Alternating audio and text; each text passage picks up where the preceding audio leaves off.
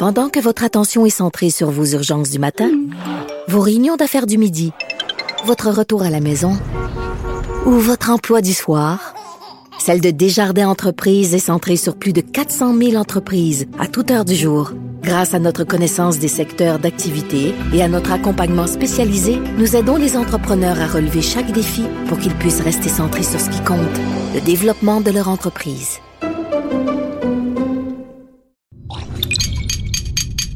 Cube Radio.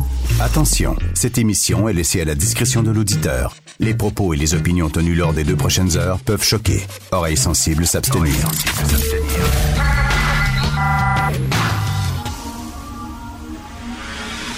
Martino. Richard Martineau. Politiquement incorrect. On va cesser la communion dans la bouche ou sur la langue pour un temps indéterminé. Cube Radio. Eh oui, c'est ça le coronavirus. Qu'est-ce que vous voulez? À l'église maintenant? C'est fini là, qu'on vous donne le sti sur la langue. Là. Tu sais, tu t'imagines, tu tires la langue, le prêtre arrive et te donne le sti, laisse déposer délicatement ce morceau de pain sur ta langue. Puis là, ça colle au palais. Puis là, tu retournes à ton, à ton siège, puis tu essaies de le décoller du palais parce que ça colle au palais. C'est terminé. Ben, il y avait l'eau bénite avant pour trincer un peu, mais là, Ben oui. il n'y a plus d'eau non plus. Il n'y a plus d'eau bénite. Couper l'eau. Et couper le vin. Puis ça a l'air que même, euh, ça a l'air que c'est tellement, ils ont tellement peur de ça que même les prêtres vont arrêter de pogner le cul des petits gars. Avec des gants. Sais, aujourd'hui. Peut-être avec des gants. Ils vont porter des gants pour pogner le cul des petits gars. C'est pour te dire, là, le coronavirus, c'est raide. Alors, j'espère que vous avez passé un excellent week-end. Merci d'écouter Cube Radio et Politiquement Incorrect. Page 17 du Journal de Montréal sur une note beaucoup plus légère, tiens. Payer pour rendre des collègues heureux. Les entreprises engagent un agent de bonheur pour rendre le milieu de travail plus convivial. Un agent de bonheur, c'est un titre. Alors, la personne, le gars ou la fille dans l'entreprise est payé pour s'assurer que les gens soient heureux. Et regardez ça, là, il, il interviewe dans le texte de Guillaume Cyr, un agent de bonheur. Ses collègues peuvent compter chaque jour sur une collation et deux heures d'activité sont organisées le vendredi pour découvrir les passions de chacun. Deux heures d'activité le vendredi pour découvrir les passions de vos collègues de travail. Comme une fête d'enfants avec des magiciens. Ben oui! Je suis un agent de bonheur! Des petits ratons laveurs qui s'en viennent. pif! T'en souviens-tu, euh, euh, je pense que Guy Laliberté avait embauché un clown. Il avait embauché un clown, puis le gars se promenait dans les bureaux du Cirque du Soleil pour rendre les gens heureux et les faire rire, puis les faire sourire et tout ça. On avait fait un reportage au Franc-Tireur là-dessus. Et euh, finalement, le clown a perdu sa job parce que tout le monde le trouvait hyper fatigant. Il était en train de travailler, puis le clown arrivait « Allô, comment Fait que tout le monde était en crise finalement à cause du clown. Le clown a scrappé le milieu de travail ben raide, fait qu'ils ont donné le 4% au clown. Moi, j'aime bien venir travailler ici à Cube euh, tous les matins. Je suis content, j'ai des bons camarades de travail, mais tu sais, je m'attends de mon entreprise que je sois bien payé, que je sois respecté, euh, que je puisse donner mon idée, etc. Et tout ça, ça va bien, ça va bien ici à Cube Radio, mais tu sais, comme qu'on ça soit un milieu de travail où les gens sont heureux. J'ai pas besoin de me développer de ma personnalité dans mon travail, d'être heureux, puis de prendre les gens, de faire des câlins, puis c'est une job. C'est rendu, c'est quoi? C'est une garderie maintenant, le milieu de travail? Il va y avoir des gens quatre pattes avec vous, là, avec des salopettes de couleur qui vont dire Oh, aujourd'hui, qu'est-ce qu'on fait, Richard? Qu'est-ce qu'on fait? Deux heures le vendredi d'activité pour découvrir les passions de chacun. S'il vous plaît, aidez-moi. Moi, s'il y avait ça dans mon entreprise, je pense que je démissionnerais. Ça serait écrit SOS sur mon front. Je me souviens une fois, euh, j'avais fait un reportage sur, euh, la rigolothérapie. Alors, les entreprises qui font venir des gens, puis là, là ils, mettent, tous les employés dans une salle. J'avais fait ça, moi. J'avais participé à une séance comme ça. Tous les employés dans une salle qui se tiennent par la main. OK, puis là, il y avait quelqu'un qui faisait rire. C'est une bonne femme, puis elle disait Allez, il faut rire. Elle dit Au début, on se force, on se force, c'est un rire forcé, puis après ça, c'est contagieux, puis ça va venir. Fait que là, tout le monde se tenait la main. Malaise. Même malaise, totalement. Probablement, j'ai pas le goût de tenir la main de c'était ça. Hein? Faut rire. Des agents de bonheur, toi. Non, non, regarde, les entreprises, pouvez-vous respecter vos employés, pouvez-vous bien les payer, Puis est-ce que vos employés peuvent avoir le sentiment que euh, ce qu'ils ont à dire est important, de, de- de s'impliquer dans les, euh, dans les décisions, et c'est tout. Puis après ça, le développement personnel, la croissance, le bonheur, tout ça, c'est à l'extérieur de la job. On peut-tu s'entendre, que tu là, veux dire, franchement, là, ça va être quoi, là? Il va y avoir des, euh, des salles avec des lits dans, au milieu du travail pour que les, les employés peuvent mieux se connaître? Hallucinant. Le PQ, euh, avez-vous ça? Le PQ, sauf Frédéric Bastien, ils veulent tous avoir un référendum dans le premier mandat. Tous. Paul Saint-Pierre Plamondon veut ça. euh, Guy Nantel veut ça. Euh, ils veulent tous avoir un, référendum dans le premier mandat. C'est vrai qu'on en parle tellement. On parle tellement d'indépendance. Moi, tout le temps, avec mes amis, c'est toujours le premier sujet qui vient sur la table et tout ça. Pourquoi ils veulent à tout prix avoir ça?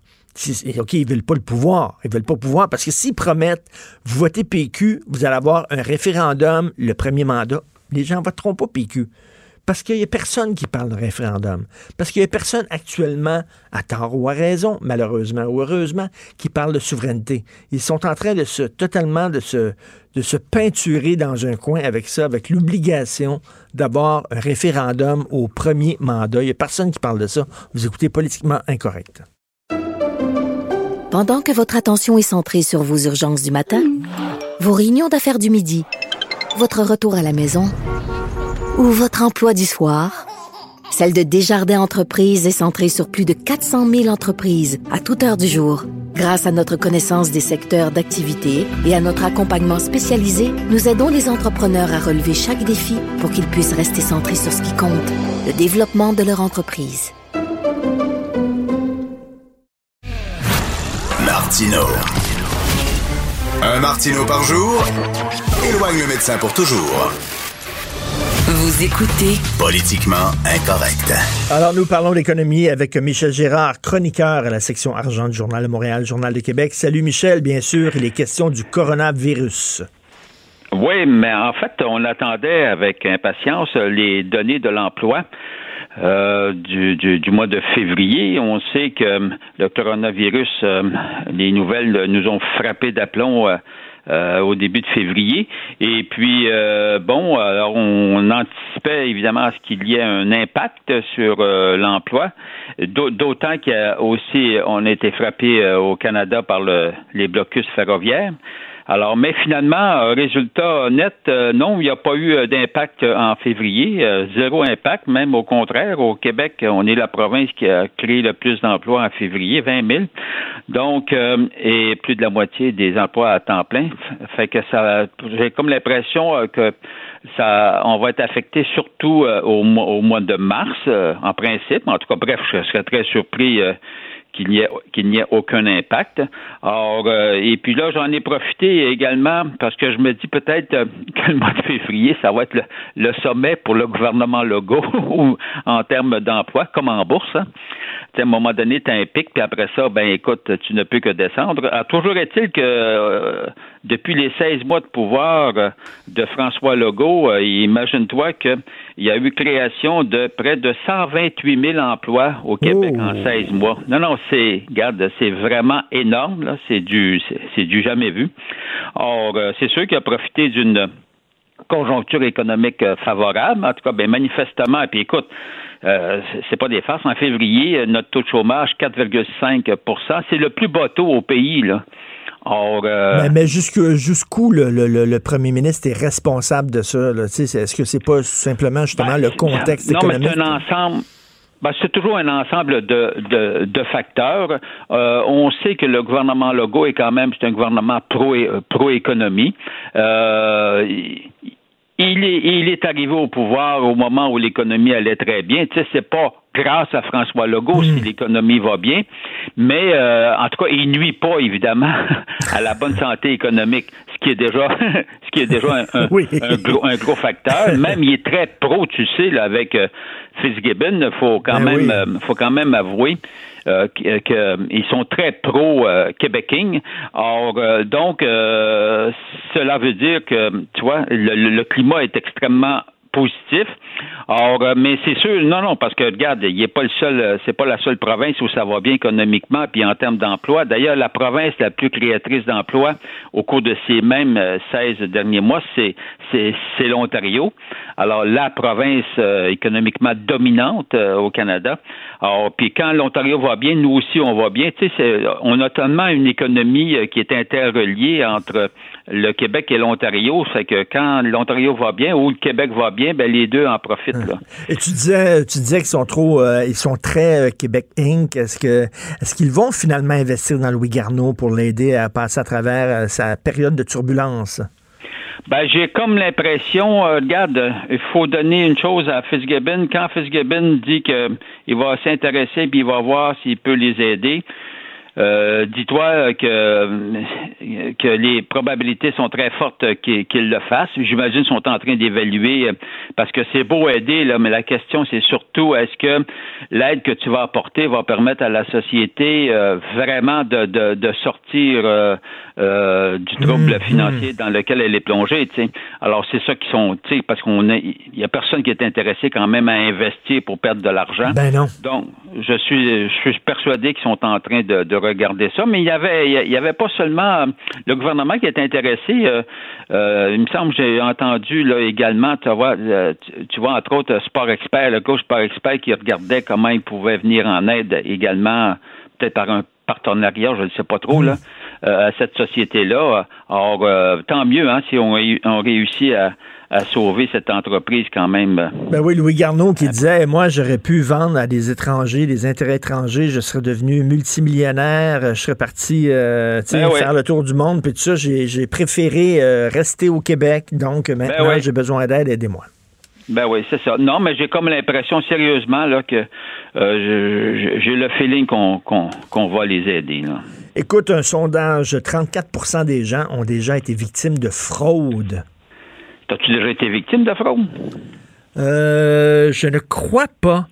Je ne crois pas que ah. j'étais victime de fraude. Peut-être que tu n'as pas vérifié assez tes, tes relevés de compte. Mais tu sais, au début, début, début, tu sais, début d'Internet et tout ça, Michel, tu sais, le harponnage, tu sais, quand il dit, c'est la banque, euh, la banque t'écrit, puis euh, ils ont besoin de ton mot de passe, puis tu sais, on n'était pas sensibilisé à ça au début, là, absolument pas.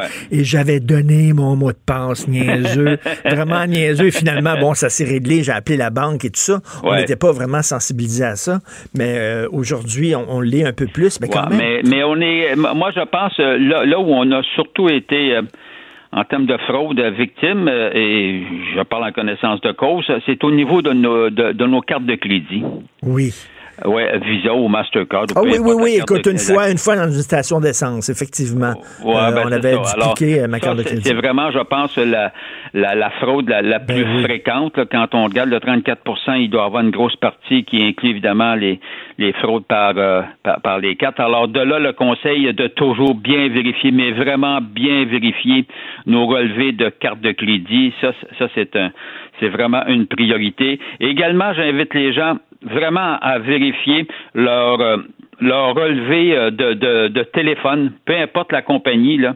Des fois, il y a, des, fois il y a des erreurs qui, qui, qui, se ah produisent, qui, ben, qui peuvent se produire euh, effectivement. Euh, tu sais, je sais pas moi, une mauvaise facturation. En tout cas, ça, ça, reste à vérifier. Vos relevés bancaires, tu prends pas de chance, puis tes, tes relevés de placement, là, faut vraiment les vérifier.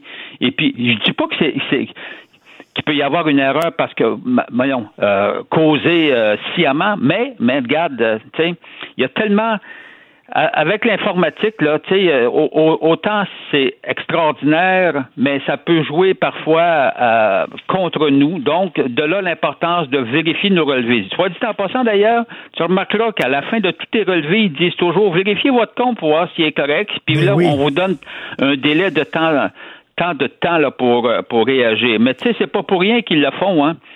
Ils le font parce qu'ils savent évidemment qu'ils peuvent avoir qu'il peut y avoir des réclamations et qu'il peut y avoir des, des, des, des, erreurs. Alors de là l'importance. Puis tu sais, écoute, quand on dit c'est une personne sur trois, là, c'est c'est énorme. écoute, en terminant, les marchés se comportent comment? Oh boy, ça va mal ce matin. Ah ça oui. va très mal ce Ah matin, oui. mais là, la raison, c'est pas le coronavirus.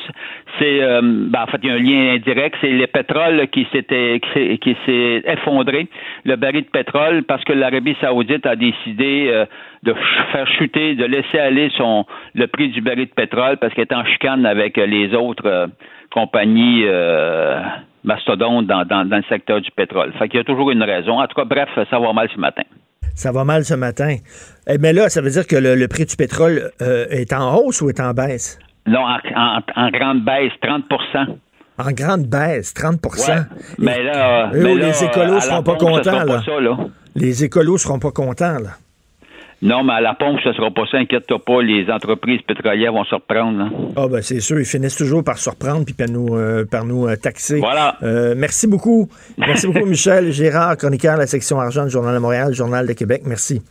Ben, Alors, l'économie va bien. Et là, ça, ça, ça me fait rire. Ça, ça me fait rire parce que oui, peut-être effectivement qu'il n'y a, pas, euh, il y a pas nuit à l'économie François Legault. Mais je parle pas seulement de François Legault. là. tous les politiciens, lorsqu'ils arrivent, si l'économie va bien, ils vont dire c'est grâce à moi. C'est grâce aux décisions que j'ai prises, des décisions difficiles, mais pris on a pris les décisions nécessaires et ça va bien. Puis si l'économie va mal, ils vont dire Ah, c'est le contexte. C'est le contexte, c'est vraiment pas de notre faute, c'est le contexte économique puis tout ça. Donc, ils s'en sortent toujours. Si ça va bien, moi, je trouve que c'est le contexte. En général, là, je suis pas sûr vraiment, tu sais, comme Trump, l'économie va bien, puis il va dire c'est moi, puis il se pète les bretelles, puis tout ça. Ça se peut-tu que ce soit le contexte et pas seulement les politiciens ou les politiciennes qui sont au pouvoir? En tout cas, je pose la question, mais ils se pètent toujours les bretelles, les autres, en disant c'est grâce à eux toujours. Politiquement incorrect. À Cube Radio et sur LCN, le commentaire de Richard Martineau avec Jean-François Guérin. Cube Radio. Salut Richard. Salut Jean-François. Ben, les jeunes péquistes veulent qu'on cesse de subventionner les écoles privées. Eh oui, écoute, ça revient régulièrement, tu le sais, Jean-François, le nombre de fois où on a eu ce débat-là au Québec, c'est vraiment le jour de la marmotte. Régulièrement, il y a des politiciens, des partis, euh, les ailes jeunesse de chaque parti qui remet euh, en cause le financement des écoles privées. Alors là, il y a une jeune péquiste qui s'est levée parce que c'était le congrès de l'aile jeunesse du PQ à Montréal ce week-end. Et une jeune péquiste qui s'est levée en disant les contribuables ne devraient pas payer pour le choix des bourgeois.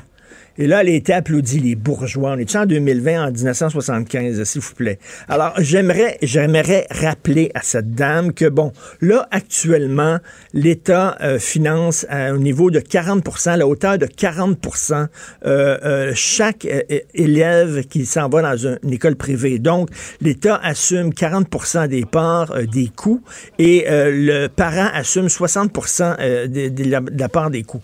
Et moi, je t'avoue, j'ai trois enfants. Les trois enfants, je- c'est mon choix, c'est une décision personnelle.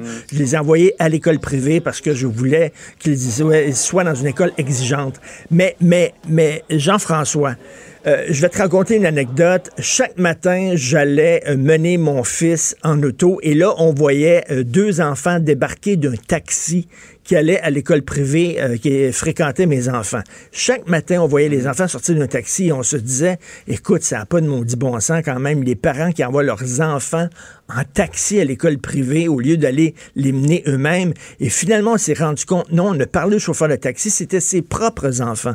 Le chauffeur de taxi allait mener ses enfants à l'école privée et nous disait, moi, c'est important, j'ai fait un choix, je me serre la ceinture, je fais pas deux voyages par année, euh, j'ai pas une grosse télévision, etc. Moi, j'ai investi dans l'éducation de mes enfants. Pour moi, c'est important qu'il y ait l'école privée, mais il dit, heureusement que ce soit, c'est un peu subventionné par l'État.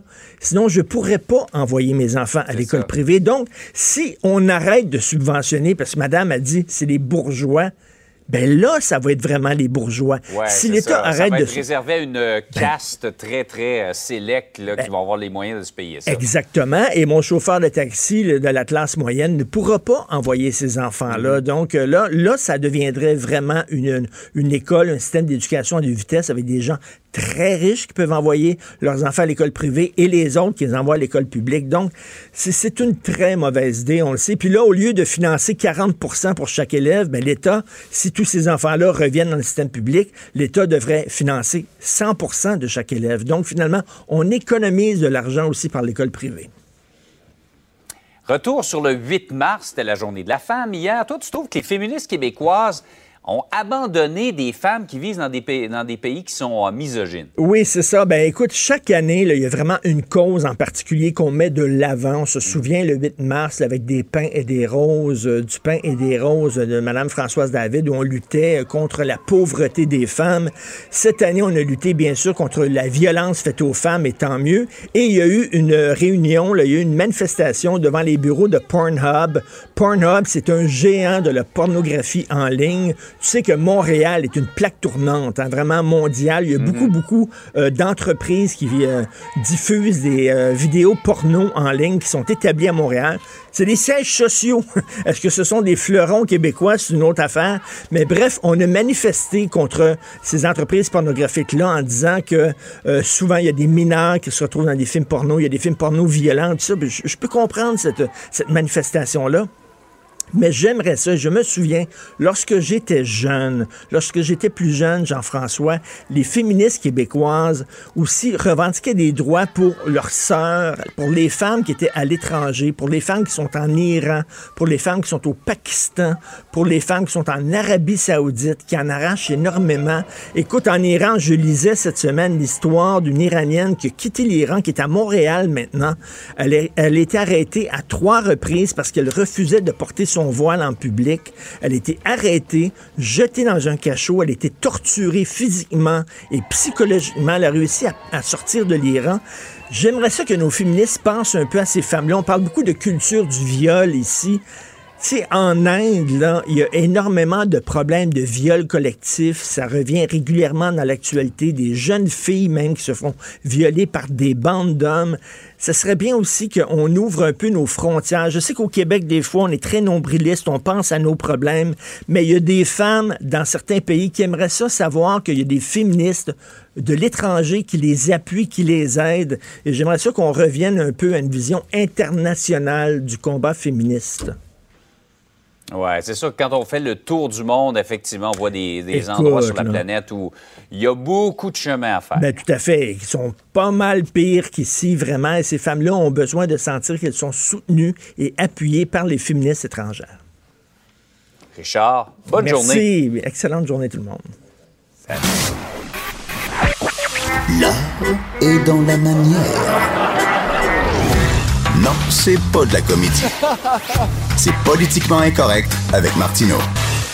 À croire certains écolos et certains euh, sympathiques de la cause autochtone, on dirait que tous les autochtones au Canada sont contre les gros projets industriels, sont contre les gros projets énergétiques. Or, c'est faux. C'est faux. Le fameux gazoduc de TransCanada, là, les 20 communautés qui sont concernées par ce gazoduc-là, ben, leurs conseils de bande sont toutes pour. Ils sont toutes pour ces projets-là. Et je lisais dans le National Post ce week-end 400 chefs autochtones, des chefs de nations autochtones, 400 sont pour ce genre de projet-là de développement économique. Pourquoi? Parce qu'ils sont pas fous. Ils veulent participer, ils veulent avoir de l'argent. Ils sont comme vous et moi, ils veulent s'enrichir, un fou d'une poche. Les autres, ils, ça, ça, leur tente de faire ça et on n'en parle pas. Euh, on va en discuter avec Gérard Deltel, député conservateur de Louis-Saint-Laurent. Bonjour, euh, M. Deltel. Bonjour, M. Martineau. On parle très peu de ces Autochtones-là, mais en grande majorité, les Autochtones sont pour le développement économique. Ben oui, absolument, parce qu'ils sont partenaires dans la prospérité. Vous savez, les Autochtones, c'est pas plus, pas moins que nous autres. C'est-à-dire qu'il y en a qui sont pour, puis il y en a qui sont contre. Alors, quand d'aucuns disent, ah, tous les Autochtones sont contre ou tous les Autochtones sont sur telle position, d'abord, c'est affreusement paternaliste. Laissons-les eux-mêmes s'exprimer. Mais deuxièmement, ils sont comme nous, les Québécois, comme nous, les Canadiens, comme eux, les Américains. C'est-à-dire qu'il y en a qui sont pour, puis il y en a qui sont contre. Sauf qu'on met beaucoup d'emphase, trop d'emphase, quand on dit les Autochtones sont contre la communauté de Wet'suwet'en est contre, ce qui n'est pas vrai, et que les chefs héréditaires sont contre, c'est pas vrai. Il y a des chefs héréditaires qui sont pour, puis il y a des chefs héréditaires qui sont contre. Ah et oui. ça, c'est vrai chez eux, comme c'est vrai partout. Mais là, je lisais dans le Devoir là, un texte d'Hélène Buzetti qui était très intéressant, euh, justement concernant la communauté Wet'suwet'en, où il y a le conseil de bande est pour et les chefs héréditaires sont contre hein, le, le, le projet de gazoduc. Et là, euh, le, conseil de bande dit, ben, là, il y a des négociations entre le gouvernement fédéral de Justin Trudeau et les chefs héréditaires, mais nous autres, on est pour le gazoduc, on est un conseil de bande, on est élu, donc on représente démocratiquement notre gang, notre nation, nos membres, puis on n'est pas invité aux discussions. Et ça, ça n'a pas de bon sens, parce qu'ils sont les premiers impliqués là-dedans. D'abord, rappelons cette histoire-là. là. Le fameux projet de Coastal Link, c'est quoi? C'est un pipeline d'à peu près 670 km qui est en Colombie-Britannique puis qui s'en va sur l'océan Pacifique et qui fait, fait quoi, ça? C'est du gaz liquéfié. Du gaz liquéfié qu'on va envoyer où? Qu'on va envoyer en Asie. Alors, si vous êtes pour l'environnement, vous êtes pour ce projet-là. Pourquoi? Parce que le gaz liquéfié, c'est très peu polluant. Et surtout, ça s'en va en Asie. Pourquoi? Pour arrêter l'utilisation du charbon. Parce qu'en Asie, ils utilisent beaucoup le charbon pour produire de l'électricité. Donc, ce projet-là est un projet très environnemental parce que ça va éliminer ou réduire la consommation de charbon en Asie. Ça, c'est gagnant-gagnant. Puis en plus, ben, c'est de l'argent de l'Asie qui rentre chez nous au Canada. C'est rentable pour tout le monde, premièrement. Deuxièmement, ce projet-là, il touche sur 670 km 20 territoires de Premières Nations. Les 20 territoires des Premières Nations sont partenaires dans le projet. Ben oui. Toutes les communautés sont d'accord. Les 20 conseils de bande sur 20 sont d'accord. C'est rare de voir ça, une unanimité dans ça. C'est-à-dire que le- l'entrepreneur, le, promoteur de ça a vraiment fait sa job. Il est allé voir chaque nation, il a présenté son projet, puis il a obtenu leur accord. Ça a pris ça a pris huit ans à faire ce projet-là. Depuis 2012 qu'ils sont là-dessus. Pendant huit ans, ils ont fait toutes les démarches une par une, comme il se doit. Là. Ils ont pas réinventé la roue, ils ont juste fait le job correctement. Là. C'est c'est pas des champions absolus. Ils ont fait le job. Mieux que ça, ils ont passé toutes les étapes provinciales et fédérales pour la- l'accord. Et sachez que le gouvernement provincial de la Colombie-Britannique est d'accord avec ce projet-là. Et rappelons que le projet de le, le gouvernement de la Colombie-Britannique, c'est pas un gouvernement conservateur là. C'est un gouvernement néo-démocrate soutenu par le Parti vert. Eh boy. Alors, les gens Ben oui. sont pour ce projet. C'est plein d'affaires que ça fait nous autres depuis un mois et demi qu'on répète à, à- à- partout, partout, partout. Mais je crois comprendre qu'il n'y a pas grand monde qui nous entend ou qui nous écoute. Ben, Parce que ça, c'est la réalité des faits. Mais comment ça se fait que Justin Trudeau, premièrement, il y a une entente de principe, on n'est pas au courant parce qu'on sait absolument pas ce qu'il y a dans cette Ah. entente de principe-là. Euh, je comprends qu'ils sont en train de négocier, puis on négocie pas sa place publique, mais en tout cas, je trouve qu'on quand même, on devrait avoir euh, au moins les grandes lignes. Mais là, Justin Trudeau discute seulement avec les, les chefs héréditaires qui sont contre le projet. Euh, mais il y en a plein qui sont pour, puis ils sont pas à table de négociation. Donc, on dirait que son idée est déjà faite. S'il est en train de discuter seulement avec ceux qui sont contre, c'est quoi? Mais qui sont-ils, ces chefs héréditaires-là? Savez-vous qu'il y a 13 chefs héréditaires dans cette communauté-là? Et sur les 13, vous en avez vu combien qui sont contre? Cinq. Il y en a cinq, OK. Faites la, mathématique, pro- fait- faites la mathématique de base, là. Il y en a plus de chefs héréditaires qui sont pour qu'il y en a qui sont contre. J'en avais un qui sort publiquement aujourd'hui dans le Globe and Mail, mais mieux que ça. L'année dernière, une chef héréditaire, Teresa Tate Day, et a dit dans, un- dans une entrevue, et je cite, dans le cas du projet Coastal GasLink, 85% de notre peuple dit oui. Fin de la citation. Là, c'est pas moi le conservateur qui dit ça, là. C'est une des chefs héréditaires du peuple, du peuple Wet'suwet'en qui a dit ça. Écoute, à un moment Alors, donné, à un moment donné, Gérard, c'est parce qu'on peut pas avoir l'unanimité, on peut pas avoir 100% La démocratie, la façon dont ça fonctionne, c'est que la majorité décide. Si la majorité Voilà. des gens de cette communauté-là sont pour, ben bonjour, bonsoir, c'est fait, on y va, puis that's it, là. Et ça, puis si tu plies les genoux à chaque fois qu'il y a quelqu'un qui Ben n'est oui. pas content, si tu attends d'avoir 100% des gens qui vont être 100% d'accord avec toi, tu es 100 sûr de rien faire. Parce que c'est impossible. C'est humain, c'est normal. Prenez au Québec le, le- le grand, le grand débat sur la loi 21. Il y en a qui sont pour, puis il y en a Ben qui oui. sont contre. À un moment donné, on procède. Ben après oui. ça, ben, les gens qui sont pas contents, il y a des tribunaux là-dessus. Mais quand vous avez cet appui-là majoritaire qui a été fait un par un, là, chaque, les- chacune des étapes a été faite. Et moi, c'est ça qui me fâchait quand je voyais la gang de comiques là, de Saint-Lambert là, qui, ont, Ben qui ont bloqué oui. le chemin pendant quelques jours de temps. Hey, il était là pour les, pour les Premières Nations puis pour l'environnement. D'abord, l'environnement, ça n'a pas rapport parce qu'au contraire, ça va réduire les émissions de gaz à effet de serre en Asie grâce à l'énergie euh, du Canada. Puis deuxièmement, les Premières Nations, ben, ils sont tous pour. 20 sur 20 sont pour. Que dans les deux cas, ils se carraient dans le net. Ben oui, puis euh, Gérard, Gérard, il, il bloquait, il bloquait un train, un train de banlieue, fait que les gens prenaient pas le train de banlieue, ils, ils allaient prendre le roto.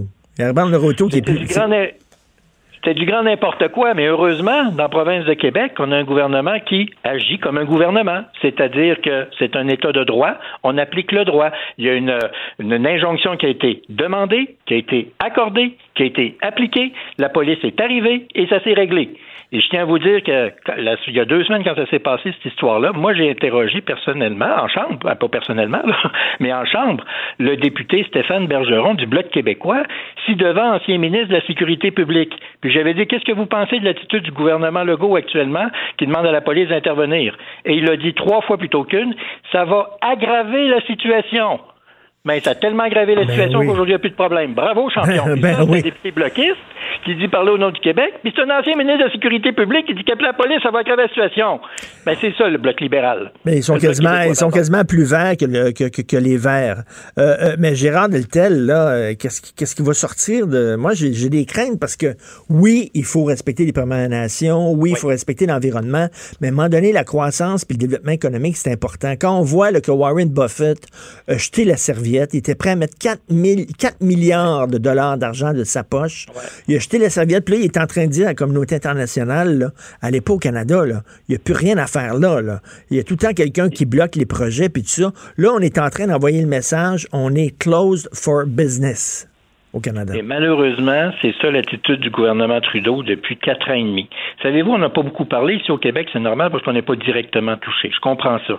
Mais dans l'Ouest canadien, il y a sept grands projets d'énergie canadienne qui ont été abandonnés au cours des quatre dernières années. Ça, ça représente un potentiel de 150 milliards d'investissements. Et là, je ne parle pas des emplois qui auraient pu être créés. Si on regarde les quatre dernières années dans le secteur de l'énergie au Canada, c'est 200 000 jobs qui ont été perdus. 200 000 jobs, là, c'est comme si demain matin, le Canada perdait toute son industrie automobile et son industrie aérienne, dont les 15 000 emplois au Québec, et sinon plus. Alors, imaginez l'impact que ça aurait. Alors, on comprend que les gens sont tristes de voir ça. Puis moi, comme Québécois, je comprends pas pourquoi on achète encore du pétrole des États-Unis alors qu'on produit du pétrole canadien. L'année passée, là, au Québec, là, il s'est consommé 10,6 milliards de litres de pétrole. De ce nombre-là, 62% provenaient des États-Unis. Alors, si les gens du Bloc québécois puis du Parti libéral veulent aider Donald Trump, c'est leur choix. Moi, je préfère encore aider les Canadiens. Ben, tout à fait. Puis euh, là, là, revenons là, au projet justement qui est euh, de gazoduc. Là, Euh, là euh, Justin Trudeau, son gouvernement est en négociation entre guillemets, puis je mets des gros guillemets, avec les chefs héréditaires qui sont contre. Eux autres, ils plieront pas. là. Les chefs héréditaires sont contre, puis ils changeront pas d'idée. Fait que là, ça veut-tu dire que Justin Trudeau est en train, est en train de mettre de l'eau dans son vin? J'en ai aucune idée. Ça fait quoi une semaine qu'il est tout fier, tout heureux d'être content d'avoir dit ça y est, on a une entente puis tout est réglé, mais on ne sait pas encore c'est quoi le fin fond de l'entente. Rappelons-nous que Madame la ministre Carol Bennett, pour qui j'ai beaucoup d'estime, c'est quand même un médecin et tout ça, c'est pas, pas une tarte, c'est une Madame de, de, de, de, de- tu sais, une Madame d'honorable. Ben voilà qu'elle était, souvenons-nous, il y a deux semaines, elle était toute heureuse d'être contente de dire après deux semaines de crise, hey, je suis, on est, on est heureux, on a un premier contact, on va, on va se rencontrer d'ici dix jours. Dix jours! Ça faisait deux semaines Ben que oui. le Canada commençait à souffrir, puis elle était toute heureuse d'être contente d'avoir une entente, une rencontre pour d'ici dix jours. Puis c'est exactement ce qu'ils ont fait en passant. Hein? Ils ont attendu dix jours avant de les rencontrer, puis là, ils ont dit, ils ont finalement une entente, semble-t-il, mais ils vont en parler pendant deux semaines de temps avant qu'on la connaisse. Ben. Puis là, il y a C'est la 20 gestion conseils de bande sur 20 qui sont pour. Il y a 8 chefs héréditaires sur 13 qui sont pour. Ça veut dire qu'il n'y a rien que 5 personnes qui bloquent. 5 personnes qui bloquent. Puis là, on est en train de négocier avec ces 5 personnes-là. Moi, j'ai toujours cru qu'en démocratie, c'est la majorité qui menait. Là, c'est la minorité qui tient le gouvernement par les bijoux de famille. 5 personnes. Christy. Et c'est ça qui est choquant. Puis on comprend que c'est pas tout le monde qui est d'accord. Bien entendu, ça va de soi, c'est ça la démocratie. Puis moi, ce qui me choque toujours dans le débat qu'on a entendu depuis longtemps, c'est qu'on disait les autochtones sont contre. Moi, je suis député de Louis-Saint-Laurent, banlieue nord de Québec. J'ai Wandake dans, ma, dans mon comté, que Hey. le grand chef Conrad Sioui. Ces gens-là, ils sont pour dans la mesure où on les respecte puis ils sont partenaires Ben dans oui. le développement. C'est ça la, la, la Non, non, mais on dirait, on dirait, Gérard, euh, M. Deltel, on dirait, c'est parce qu'on on veut que les, les Autochtones restent pauvres. On les aime comme ça, pauvres dans des réserves, puis tout ça. Quand ils sont comme nous, quand ils veulent être capitalistes, quand ils veulent profiter de l'argent, quand ils veulent, ah, ça, on n'aime pas ça, c'est des mauvais Autochtones. Et c'est ça le problème, c'est de les classifier puis de les clarifier, puis de les mettre dans un dans les bons puis les méchants. Il n'y a pas de bons puis il y a des méchants, il y a juste des autochtones qui ont des opinions contraires. C'est normal, comme il y a juste des Nord-Américains qui ont des opinions contraires, comme il y a juste des Québécois qui ont des opinions contraires, comme il y a juste des Montréalais qui ont des opinions contraires. Et c'est correct comme ça. Et c'est correct comme ça. La vraie réconciliation dont se targue M. Trudeau, c'est pas de s'excuser à tous les trois jours, c'est d'avoir des projets où on travaille ensemble, main dans la main, où on est exactement. égal à égal. Et ça, c'est bon, ça. Ça, c'est de la vraie réconciliation. Pas de la réconciliation de palabres, la vraie réconciliation de l'avenir. Et est-ce qu'on peut parler des chefs autochtones qui sont pour? Le 400, 400 chefs autochtones au Canada sont pour ce genre de développement-là. On n'en parle pas. J'ai bien hâte de voir le résultat de ces négociations-là. L'idée, euh, j'ai la crainte que le Canada est en train de se mettre à genoux devant cinq personnes devant cinq personnes. Puis là, tous ces Autochtones-là qui veulent profiter de la manne, eux autres pourront pas parce qu'il y en a cinq boqués. Vraiment qui veulent rien savoir. Puis c'est pour ça qu'il est triste. Teresa Tédé, qui est une chef héréditaire de la nation de Wet'suwet'en, ça fait un an qu'elle a dit ça, que les gens sont d'accord. Quand est-ce que vous l'avez entendu? Quand est-ce que vous avez entendu Mm. des gens comme moi le dire? On l'a beau le dire, on l'a répété pendant un mois de temps, mais tout ce qu'on portait en attention, c'était les, les gens du Bloc libéral, ou enfin du Bloc québécois et du Parti libéral, qui disaient qu'il faut parler avec ces gens-là. Oui, mais avec qui? C'est ça la question. Et quand, et quand, la police doit intervenir, elle doit intervenir dans un état de droit. Et je vous rappelle que le député du Bloc québécois, l'ancien ministre de la Sécurité publique, Stéphane Bergeron, lui disait que intervenir les forces policières à Saint-Lambert, ça allait aggraver la situation. Ben, Petite nouvelle pour toi, mon ami. ça l'a réglé la situation. C'est ça un état de droit. Exactement. Tout à fait d'accord avec vous. Merci beaucoup, Gérard Deltel, député conservateur de Louis Saint-Laurent. Merci. Bonne journée. Au revoir, M. Martineau. Pendant que votre attention est centrée sur vos urgences du matin, vos réunions d'affaires du midi, votre retour à la maison ou votre emploi du soir, celle de Desjardins Entreprises est centrée sur plus de 400 000 entreprises à toute heure du jour. Grâce à notre connaissance des secteurs d'activité et à notre accompagnement spécialisé, nous aidons les entrepreneurs à relever chaque défi pour qu'ils puissent rester centrés sur ce qui compte, le développement de leur entreprise. Martineau et l'actualité, c'est comme le yin et le yang. Impossible de les dissocier. Politiquement incorrect. Gilles Proulx. Le où, quand, comment, qui, pourquoi ne s'applique pas sa ricanade? Parle, parle, parle, genre, genre, genre. Gilles Proulx. C'est ça qu'il manque tellement en matière de journalisme et d'information. Voici le commentaire de Gilles Proulx.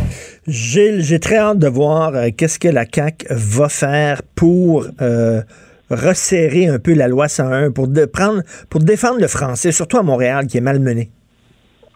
Oui, je te disais ce matin, justement, avec euh, des suggestions, puis parler des jeunes anesthésiés de notre génération qui ont subi l'environnement assimilateur, qui nous traitent, nous, les gens du passé, et puis que l'anglais et le français devraient être sur un pied d'égalité. Ben oui. Est-ce que dans la capitale des deux langues, c'est sur un pied d'égalité, Ottawa, les deux langues ont droit à un pied d'égalité? Est-ce qu'on a déjà entendu, entendu Ottawa venir défendre sa place publique l'une des deux langues les plus mal en point, en l'occurrence la nôtre? Et toi-même, tu t'interroges ce matin aussi que c'est notre devoir de protéger notre culture.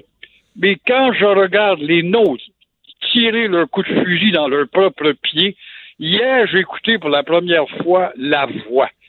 C'est inimaginable de voir comment la jeune génération de nonos, de nonos limités dans leur univers américain, chanter qu'en anglais, en anglais, en anglais et toujours en anglais.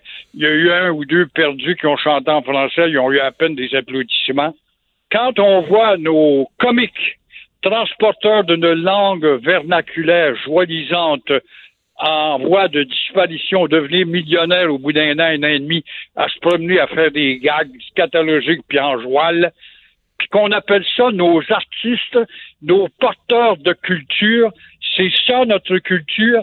Quand on voit nos artistes qui ne se comparent pas avec ceux d'hier, qui véhiculent une langue dégénérée, comment peut-on parler de culture et de renforcement? Et la dernière, Richard, des dernières, j'ai euh, passé un très long moment avec quelqu'un de très, très, très bien placé, chargé de redéfinir la loi 101 au nom de la CAC.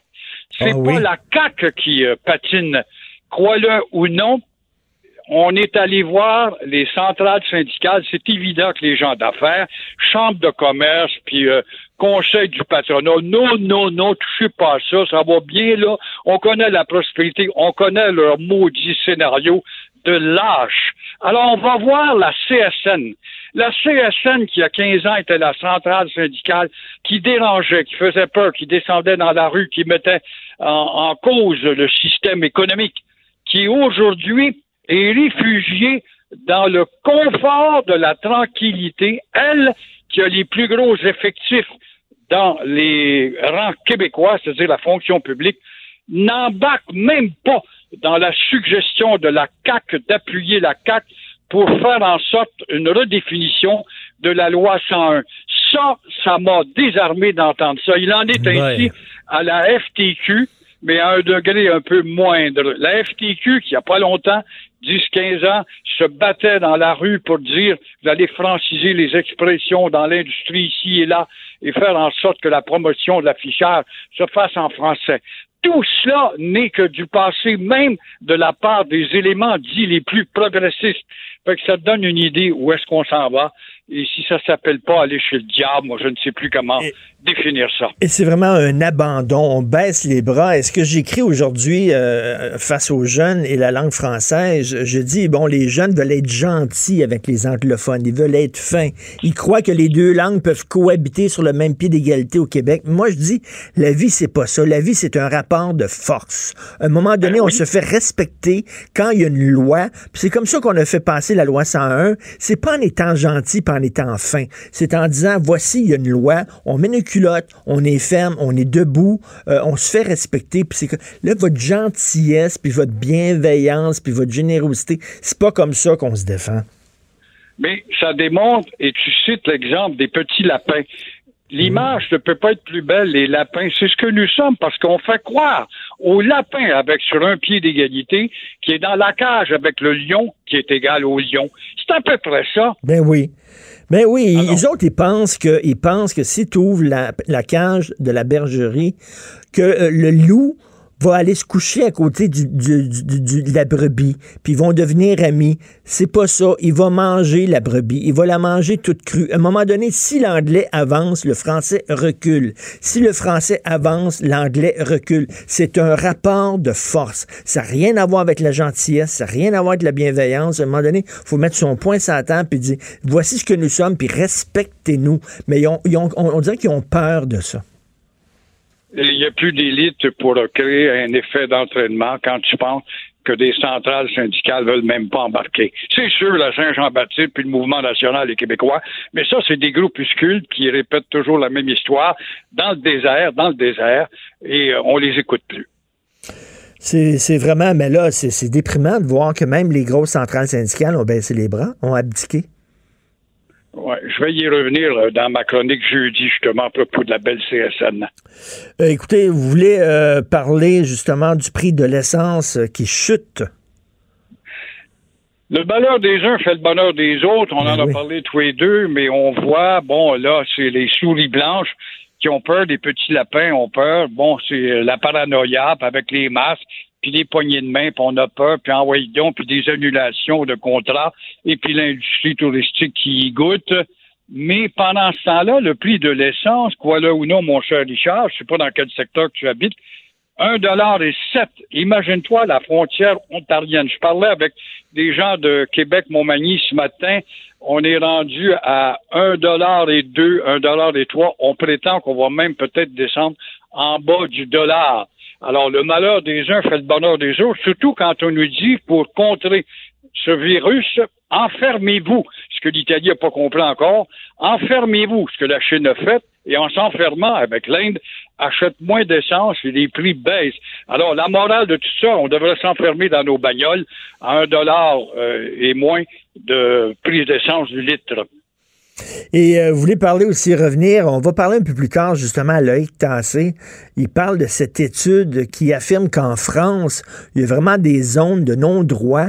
Il y a des régions, même la police et les pompiers ne vont plus parce que on dirait que les lois françaises ne s'appliquent plus dans ces zones-là. C'est des zones qu'on a abandonnées, qu'on a laissées littéralement aux islamistes les forces de l'ordre sont devenues des petits lapins. On est loin des vrais CRS du temps de De Gaulle. Alors, Loïc Tassi, un observateur très habile, nous rappelle que dans plusieurs villes du monde, et surtout en France, la police, comme le gouvernement, n'entre plus, euh, non plus d'autorité, n'entre plus dans des enclaves islamistes, où il y a là des fanatiques, bien sûr, et euh, ici, ben, ce sont encore une fois nos petits bébés bandits Mohawks ben qui font frémir nos gouvernements de mitaine. Alors, c'est incroyable d'entendre tout ça.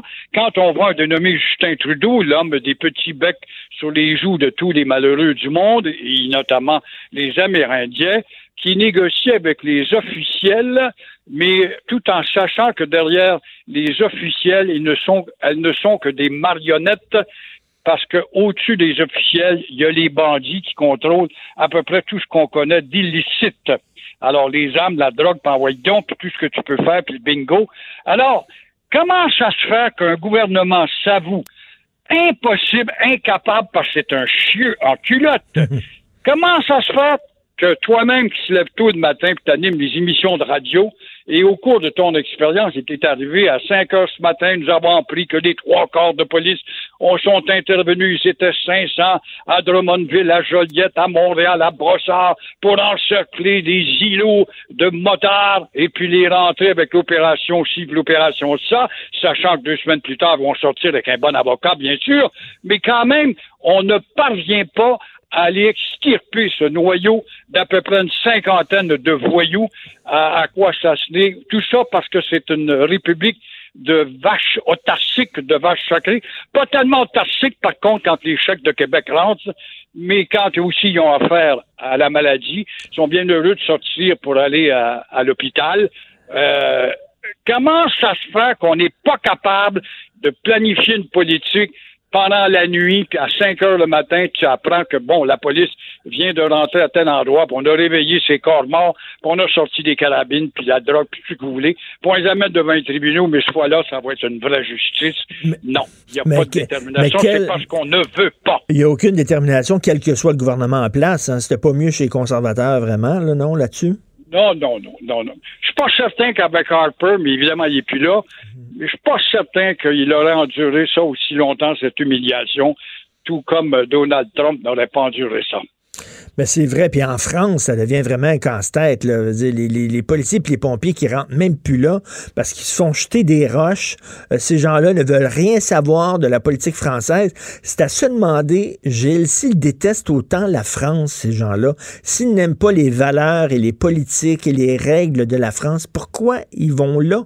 Pourquoi?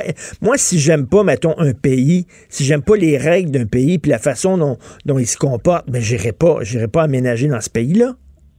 Parce que ce sont des missionnaires ce sont des missionnaires d'une idéologie. On n'aime pas le pays, on n'aime pas les Français, mais on va émigrer là pour les noyauter tranquillement et faire notre loi en se servant de leur maudite charte de générosité et élastique et imposer en utilisant notre religion, nos droits, et ainsi, en grossissant notre nombre, eh ben, on va trouver des bons leaders dans notre communauté pour faire peur au ben, monde. C'est ça. on revient, on revient, à, on revient à la discussion qu'on avait au début. Là, on ne se fait pas respecter. L'Occident ne se fait pas respecter, ne, ne, défend pas ses valeurs. Ici, on défend pas notre langue.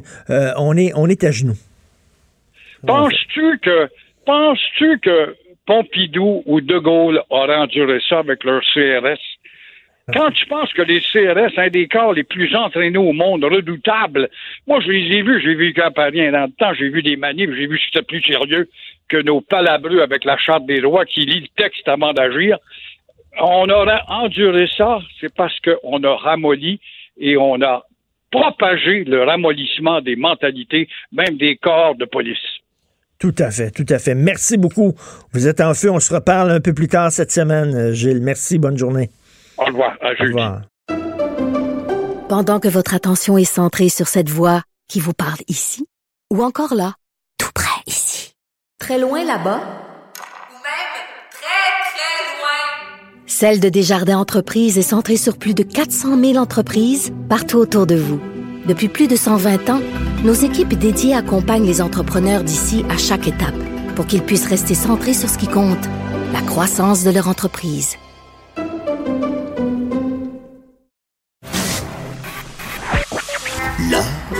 Dans la manière. Non, c'est pas de la comédie. C'est politiquement incorrect avec Martineau. Ce qui se passe avec Woody Allen est proprement scandaleux. Woody Allen devait publier ses mémoires euh, début avril aux éditions Hachette.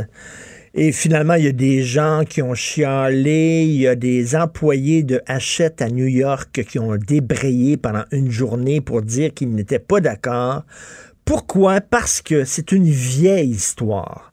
OK, en 92, Woody Allen aurait supposément abusé sexuellement de Dylan, sa petite fille adoptive. OK?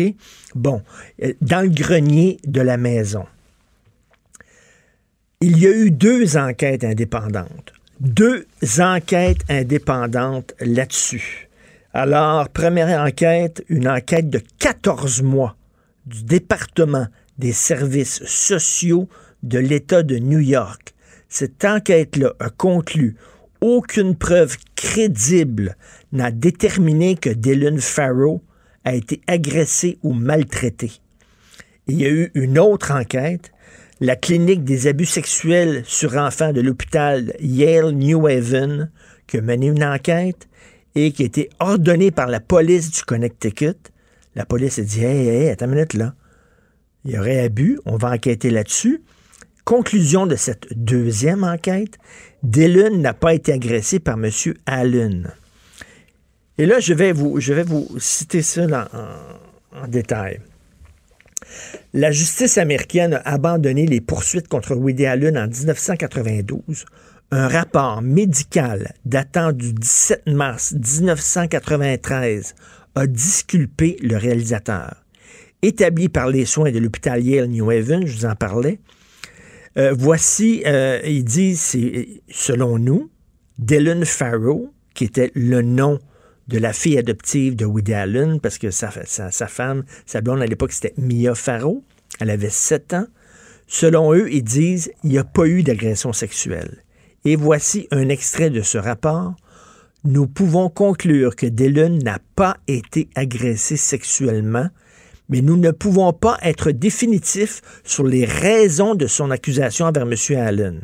Est-ce que c'est parce que c'est un enfant vulnérable, qui a grandi dans une famille perturbée, ou est-ce que c'est parce que Dylan a été influencé par sa mère? Nous pensons que c'est une combinaison de ces deux formulations. Il y a eu deux enquêtes indépendantes qui ont blanchi Woody Allen. Woody Allen a plusieurs enfants. Roman Farrow. OK, Roman Farrow, c'est lui, il est journaliste très connu. C'est lui qui a sorti l'affaire Weinstein avec deux autres journalistes, deux autres femmes journalistes. Lui, il prend pour Dylan.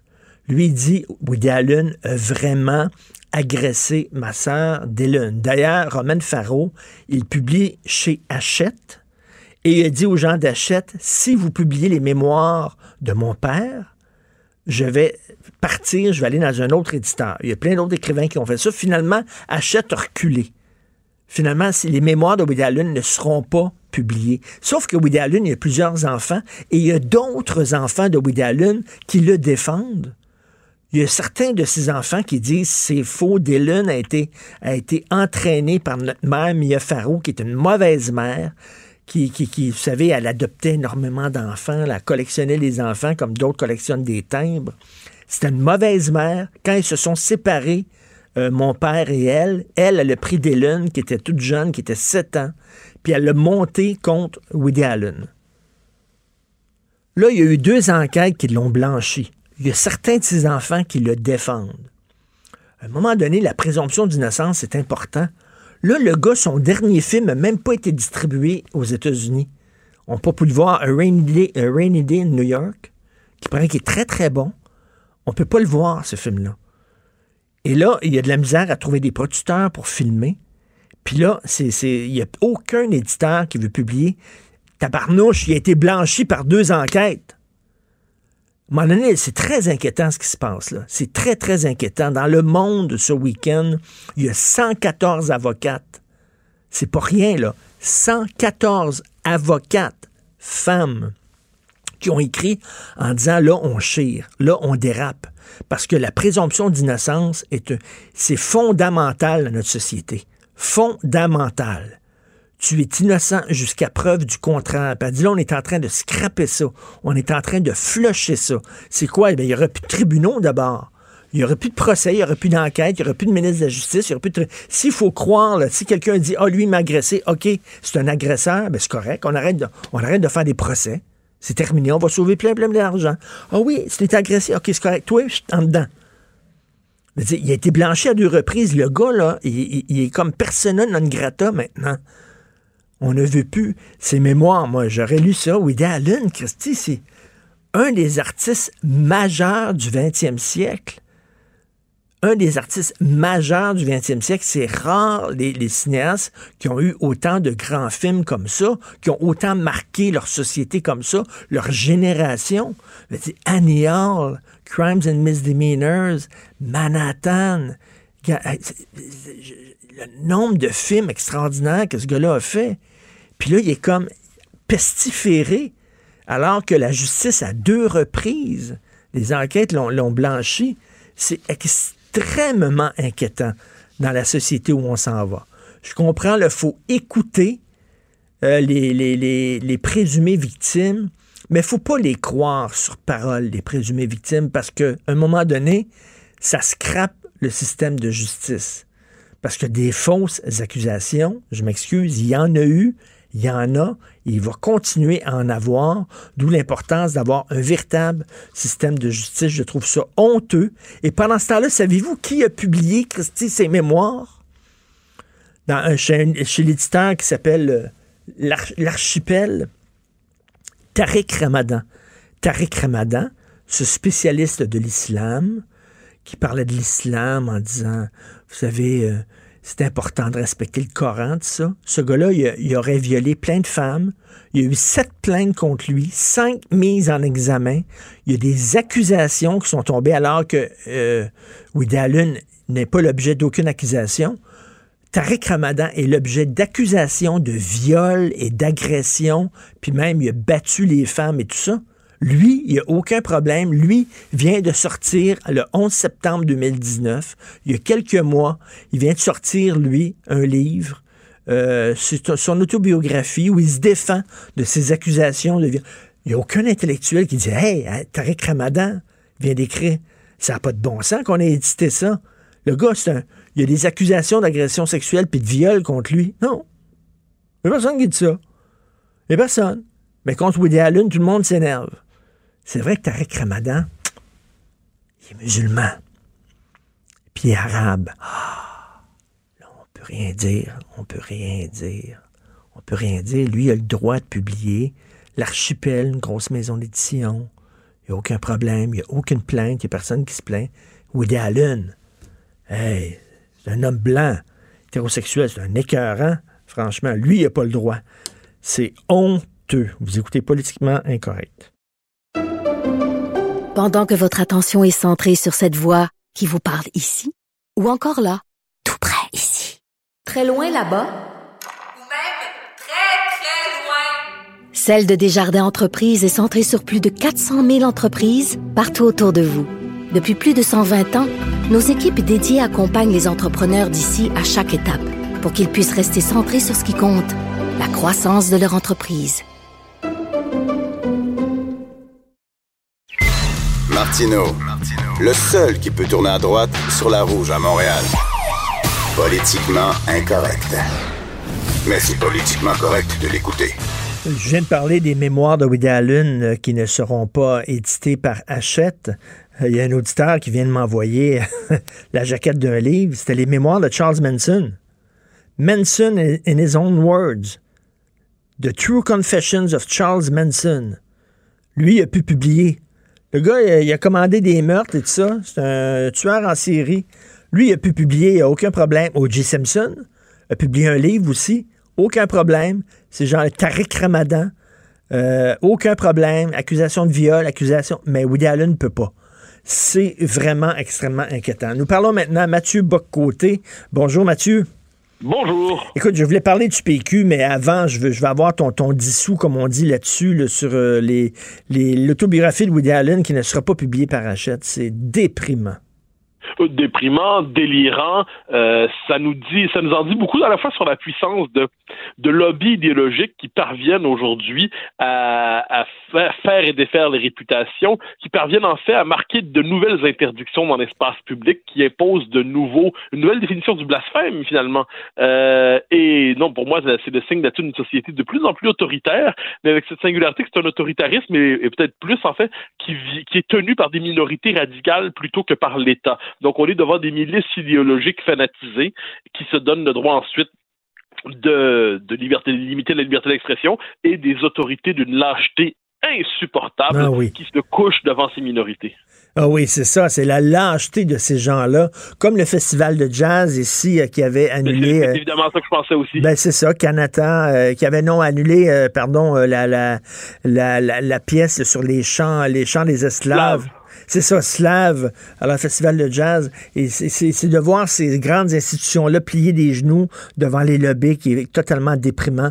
Euh, on parle du PQ. Euh, tu as, écrit sur Facebook, euh, Mathieu, euh, que tu crains, tu crains que le PQ soit en train de d'abandonner tout ce qui est identitaire et de laisser ça à la CAQ. Et tu dis si vraiment ils abandonnent cet aspect-là de, de qui est important de, de la défense du Québec, euh, il se, il, finalement, il se condamne à une autre défaite. Oui, ben enfin, la défaite me semble assurer. La question est celle de l'existence, disons ça comme ça. Et moi, ce qui m'a frappé, parce que le Parti québécois a fait du chemin quand même. hein. Le, les, la décennie post-référendaire, donc 95 à 2007 en gros, euh, c'est des années de mauvaise conscience identitaire, de trudeauisation des esprits, de dénationalisation du souverainisme. Ensuite, une tentative de reconquérir l'aspect identitaire qui va aller jusqu'à la charte des valeurs et ensuite une forme de flou.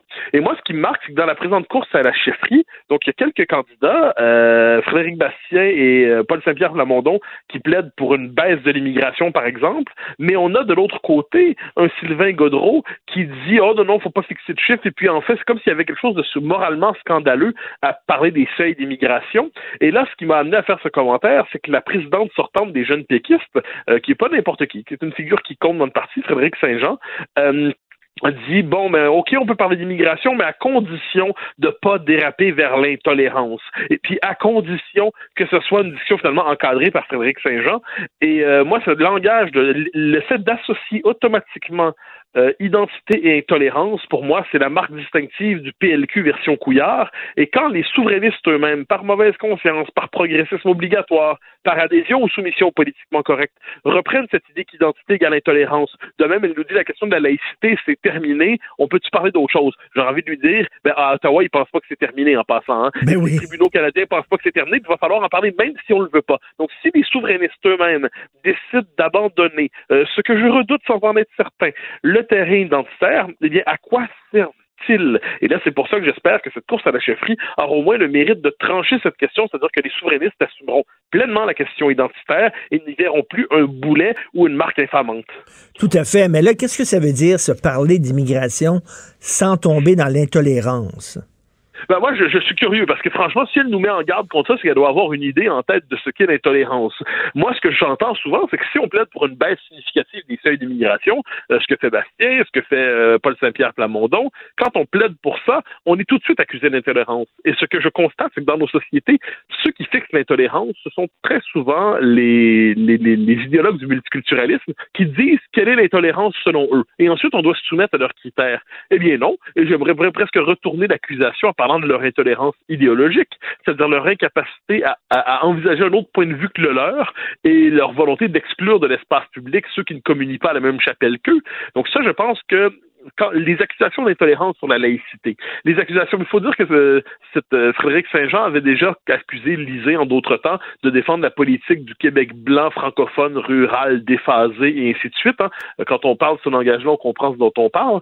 Alors, j'ai l'impression que les souverainistes, ils devront se délivrer une fois pour toutes de cette gang idéologique et assumer pleinement la question identitaire parce qu'elle est fondamentalement légitime. Et sinon, je leur ai dit, s'ils ne le font pas, eh bien, la possibilité même de leur renaissance est compromise. S'ils décident d'assumer ce créneau-là, là, ça peut être intéressant. Ils ont, ils ont, euh, ils, ont une valse, ils dansent une drôle de valse avec la question d'identitaire. Parfois, ils l'assument, parfois, ils en ont honte. Euh, on sait fort bien, on se souvient du discours de Jacques Parizeau, euh, l'argent, le vote ethnique. Après ça, bon, tout ce qui était identité était radioactif. Après ça, on a déterré l'identité avec la charte des valeurs.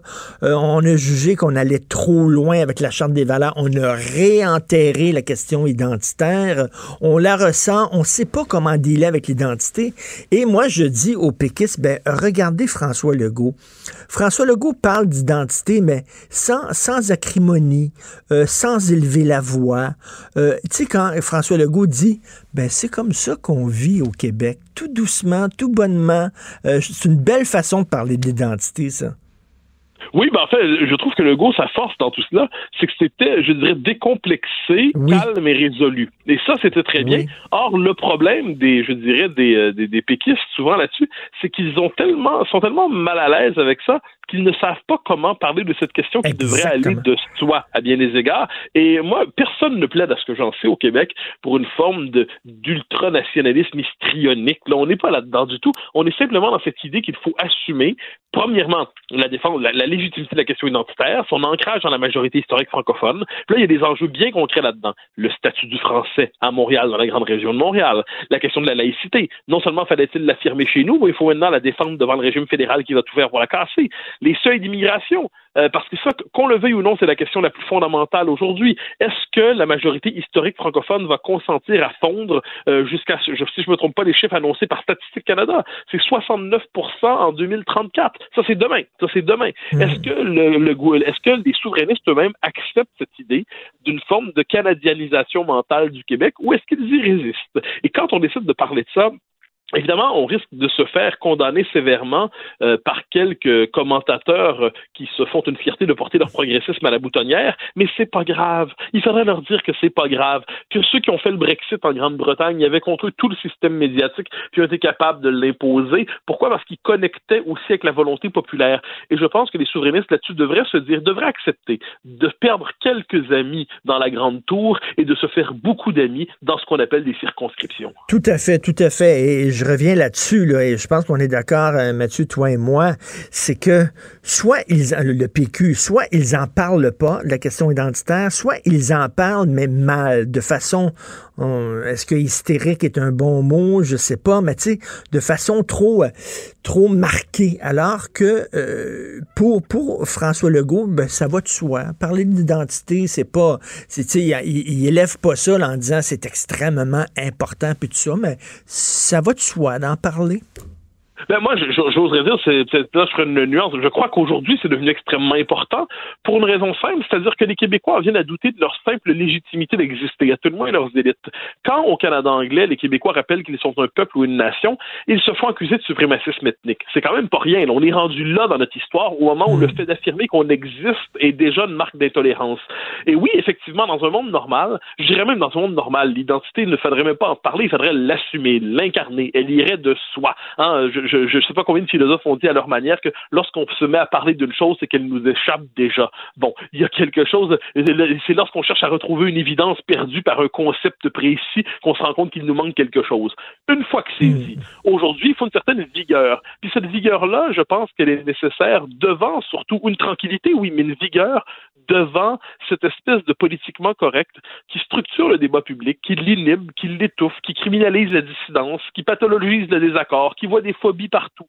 Et si les souverainistes eux-mêmes ne sont pas capables d'assumer ça, Euh, et s'ils sont pas capables, par ailleurs, de pointer, je dirais, le Legault fait du bon travail sur la question de l'identité. En, gros, il va pas assez loin sur plusieurs points, je crois. Il Mhm. lui manque, euh, je pense qu'il y a quelquefois un, un côté un peu euh, cosmétique. On, on dirait comme s'il avait réglé le dossier puis il aimerait parler d'autre chose. Non, non, non, c'est c'est fondamental. Que les péquistes assument ce créneau-là, mais il va falloir pour cela, je le redis, qu'ils soient capables de comprendre la nature même de la cause qu'ils portent. J'ai quelquefois l'impression qu'on est dans cette espèce de ce que j'appelle un souverainisme sans identité. Eh bien, le souverainisme sans identité, c'est le souverainisme désincarné et à terme, c'est le souverainisme enterré.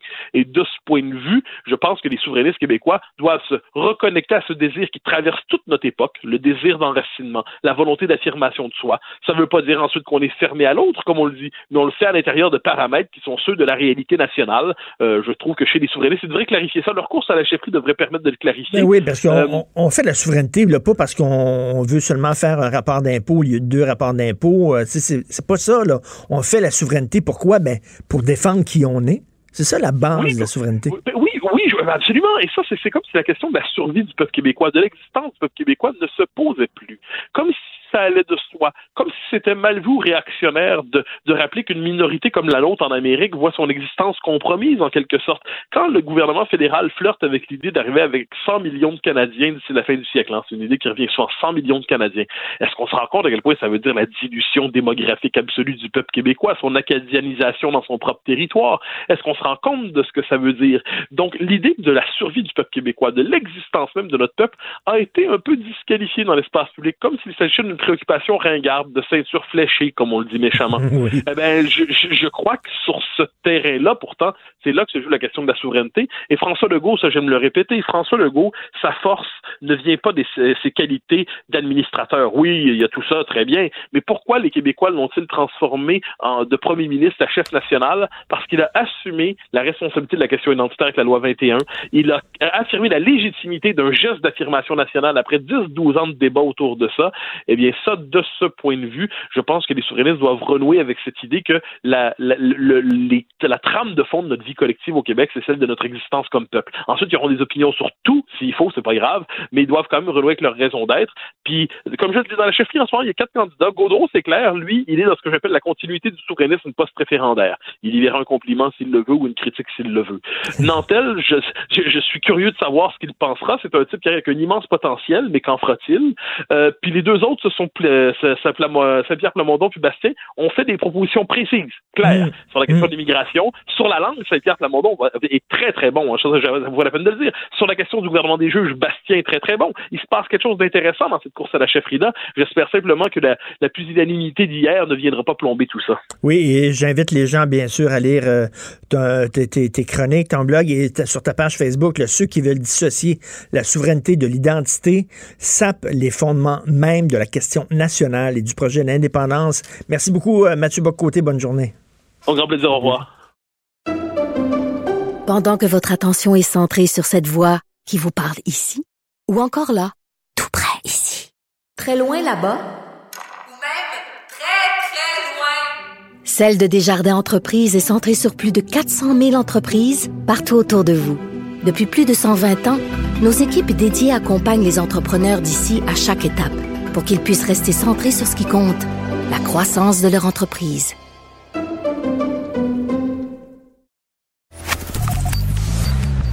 Richard Martineau. Politiquement incorrect. Cube Radio. Alors, tous les lundis, nous discutons avec l'essayiste et journaliste Jérôme Blanchet-Gravel. Salut, Jérôme. Richard. Écoute, euh, hier, bien sûr, 8 mars, journée internationale des femmes. Et justement, moi, j'ai l'impression qu'on a laissé tomber le volet international. On dirait que les, les féministes québécoises ont abandonné les femmes qui vivent dans des conditions épouvantables un peu partout à travers le monde. Oui, c'est drôle parce que tu dis, c'est bien la journée internationale de la femme. D'ailleurs, un petit rappel intéressant. Ah, c'est la, hier, je disais ça, c'est la Russie soviétique hein, qui a été le premier pays à officialiser la journée mondiale des femmes en 1921. Euh, je dis ça pour information, je trouve ça intéressant. Les Nations Unies, après ça, ont officialisé la journée en 1977. Donc, oui, oui, c'est une journée internationale.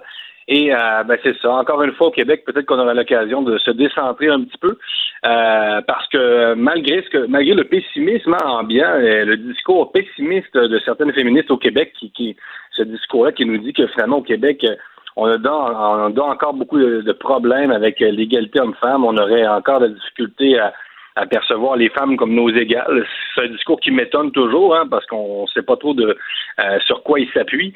Euh, mais oui, effectivement. Donc, c'est l'occasion, je, je pense, une occasion ratée hein, de reconnaître que le Québec est à l'avant-garde des droits des femmes et qu'effectivement, le combat pour les droits des femmes ne se joue plus vraiment au Québec. Comme je dis, c'est imparfait, évidemment. Il y a encore des lacunes euh, à niveau de l'égalité salariale. On peut en, en discuter. Euh, mais oui, le, le combat euh, se joue ailleurs. Et euh, au Québec, ben, les féministes ont plutôt la, tendance aujourd'hui à défendre le multiculturalisme avant euh, les droits des femmes, euh, ce qui est assez, euh, ce qui est assez inquiétant et euh, c'est assez curieux, c'est idéologique, tu vois. Ben oui, écoute, là, en Iran, faut-il le rappeler, en Iran, si tu refuses de porter le voile sur la place publique, si tu te promènes sans voile, euh, t'es littéralement arrêté, jeté au cachot, euh, torturé même. Certaines femmes ont été torturées. Euh, Il y a une avocate qui défendait justement les femmes qui enlevaient leur voile, qui a été condamnée à recevoir des coups de fouet. Ces femmes-là aimeraient savoir du fond de leur cachot que leur sort est important pour les femmes à travers le monde. Or, ici, nos féministes ont complètement coupé les ponts avec les femmes qui sont au Pakistan, qui sont en Arabie Saoudite et qui sont en Inde. En Inde, écoute, là, quand on parle de culture du viol, je suis désolé, Ah oui. là, mais les, les viols collectifs en Inde, c'est épouvantable qu'on ait abandonné ces femmes-là. C'est incroyable, non, franchement. Et justement, je, je parle du multiculturalisme. C'est ce discours multiculturaliste-là, c'est finalement euh, qui camoufle une certaine haine finalement de la culture blanche. Écoute, je le dis en, en guillemets, hein. Euh, on parle toujours aujourd'hui de blanc, de noir, de, de jaune et de tout. C'est incroyable. Nous-mêmes, euh, euh, sommes obligés finalement d'utiliser les termes euh, de nos adversaires parce qu'on ne parle que de race. Mais finalement, c'est cette critique euh, acerbe de l'homme blanc qui empêche les féministes au Québec et à- aux États-Unis, etc., de critiquer ce, ce qui se passe ailleurs dans le monde. Donc, euh, comme les cultures étrangères sont, euh, sont finalement euh, présentées comme euh, une espèce de, de source de régénération ou euh, finalement une espèce de, de forme de résistance face au capitalisme et à la mondialisation, parce que c'est un peu ça, eh bien, on s'empêche de critiquer les régimes islamistes, parce qu'on défend le voile à la Fédération des femmes du Québec, tu connais le discours aussi. Et donc, on s'empêche de critiquer euh, euh, ce qui est plus qu'une culture du viol en Inde. Là, on pourrait appeler ça même euh, la réalité du viol. Ça, ça Ben va oui. jusque-là en Inde. Écoute, on, on- il y a des histoires épouvantables des femmes violées dans des autobus publics euh, devant, devant tout le monde. euh, euh, je veux dire, c'est- c'est c'est inimaginable là, ce qu'on voit en Inde. Euh, donc, c'est- vraiment cette euh, haine de l'homme blanc qui empêche euh, les féministes au Québec et euh, ailleurs, en France, etc. Certaines féministes, évidemment, on le rappelle, il y a plusieurs courants féministes, là, mais ils ont le courant féministe euh, qu'on entend le plus dans les médias actuellement. Donc, euh, cette haine-là qui euh, fait que les, les communautés, les, cultures étrangères sont intouchables, alors que le combat pour les droits des femmes se joue euh, bien, bien, bien euh, au-delà des frontières de l'Occident. Écoute, hier, c'est la grosse manifestation. Hier, c'était devant les bureaux de Pornhub, là, euh, ce, ce géant du, du- de l'Internet pornographique. Et c'était assez particulier parce que qui manifestait hier? Les féministes et des chrétiens. Moi, je me souviens à Ben oui. l'époque, je me souviens à l'époque où euh, les filles ont soif, euh, une pièce féministe était dénoncée par les catholiques et les féministes étaient en guerre contre les religieux, étaient en guerre contre les catholiques, mais là, ils manifestent côte à côte. Oui, non, c'est, des fois des, l'histoire produit des drôles d'alliances. C'est euh, tout un revirement, sérieusement. Remarque, euh, Richard, euh, je préfère quasiment ça que les féministes manifestent devant le, le- le siège de ce site euh, pornographique célèbre, là, euh, que finalement de s'en prendre à, à la Saint-Valentin, par exemple. là, récemment, je sais pas si tu as vu, il y a une prof de Lucam qui avait critiqué la Saint-Valentin euh, Oui, euh, dans la presse. Il y, a- y y aussi un, un courant au Québec, là, puis ailleurs, qui, qui veut que tout est de tout- toute manifestation du désir euh, masculin est devenue une forme de prédation. Là, je veux dire, bientôt la, la chemise à carreaux va être un symbole du patriarcat au Québec. Là. Euh, ça va un peu loin. Fait que, les, que certains féministes manifestent contre la pornographie, euh, une certaine pornographie. Écoute, moi, je suis pas pour l'interdiction, euh, je suis pas pour les interdictions en général, là, mais euh, disons que je trouve ça quand même un peu plus cohérent euh, que, que s'en prendre. Là, Oui, mais en même temps, Par exemple, en- aux, en- aux- aux- aux toilettes genrées et tout ça. Là. Oui, oui, je, je Oui, comprends, je comprends fort bien, mais en même temps, euh, tu sais, de voir est-ce que est-ce que les féministes sont rendus puritaines? Parce que c'est ça, là, les chrétiens, euh, les autres, ils, ils luttent contre la pornographie par puritanisme. Et là, tu vois, il fut un temps où la frange féministe, écoute, moi, je me souviens, il y avait des féministes qui défendaient le droit des femmes à, à participer à l'industrie de la pornographie si elles Oui. Étaient majeures et vaccinées en disant c'est mon corps, j'ai le droit d'en faire ce que j'en veux. Il me semble que c'est un slogan féministe, c'est mon corps, j'ai le droit d'en faire ce que j'en veux. Euh, et là, soudainement, on les voit manifester aux côtés de, de- de puritains chrétiens. Oui, non, c'est inquiétant. Et puis, ben, c'est inquiétant. Je veux dire, c'est paradoxal. Et effectivement, il y a un courant féministe actuellement qui, qui est très, très puritain. Ce que je veux dire, c'est que je trouve ça quand même plus cohérent. euh, si on parle de culture du viol et si on croit que la culture du viol c'est une réalité, c'est plus cohérent de faire ça que de manifester et s'en prendre aux regards insistants. Là, même en- il y a un État américain qui proposait d'interdire ce qu'on appelle les regards de, de plus de quelques secondes. Là, tu sais. il y a toutes sortes de, de euh, je veux dire, on- les féministes, certaines féministes s'en sont pris à toutes sortes de, de comportements là, Ben oui. associés à la séduction. Euh, c'est- vraiment n'importe quoi. Mais ça, c'est dit, tu as raison. Il y a bien des femmes dans le monde racisées, hein, comme ils disent, qui aimeraient beaucoup mieux euh, vivre dans une société euh, où il y a l'hypersexualisation, là, pour reprendre aussi leur thème, dans une société pornographique que dans une société islamique où finalement les, femmes euh, sont réduites à l'état de, de mineurs. Donc, euh, c'est ça le, le grand paradoxe. hein. On critique l'homme blanc, mais combien de femmes, Richard, dans le monde, racisées, aimeraient vivre dans la méchante culture des Blancs? Euh, Il y en a Ben beaucoup. oui.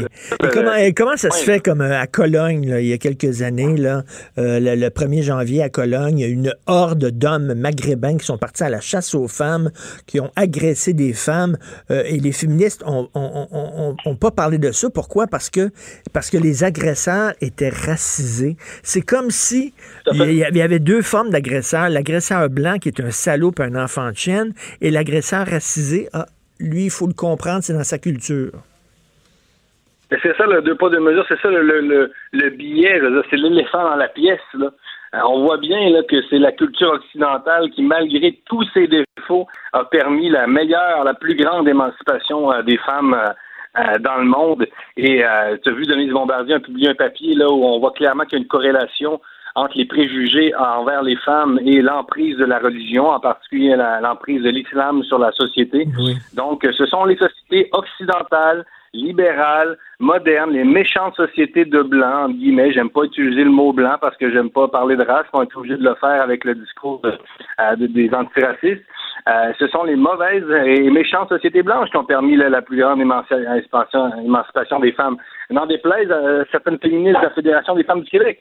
Donc, euh, bien franchement, si on n'est pas capable de se mettre d'accord là-dessus, euh, je pense qu'on n'aura pas une discussion euh, très riche, là, parce que euh, c'est, pas à la base. De toute façon, les données parlent. Je veux dire, ce sont des faits à travers le monde que euh, euh, les droits des femmes sont euh, reculent même dans certains pays d'Afrique, etc. Donc, pour moi, ça, ça, relève de l'évidence. C'est même drôle d'en, avoir, d'avoir à le rappeler constamment. Et on voit que l'emprise aussi du euh, euh, de l'idéologie euh, ben, des antiracistes, hein, qui ont, finalement, on n'est pas capable d'en faire fi, là, tu sais. Ben oui, écoute, le réalisateur des Misérables euh, qui a. euh, qui a, qui, a- qui a fait de la prison euh, pour euh, agression, euh, pour euh, qu- quasiment crime d'honneur, qui est salué, Polanski qui est conspué, Tariq Ramadan qui publie son autobiographie, et Tariq Ramadan, alors qu'il y a des plaintes, des accusations de viol contre lui, Woody Allen, aucune accusation contre lui, il peut pas publier son autobiographie, et on le voit, là, le- on le voit, le, le- le lien commun dans tout ça, c'est que si tu es racisé, tu un free pass de la part des féministes. Oui, mais c'est ça. Puis je pense que les gens sont pas fous au Québec. Là, on, on le voit bien. Là, vraiment, on est vraiment en train de confisquer finalement euh, toute une partie euh, ben, de la journée de la femme, puis aussi du mouvement féministe.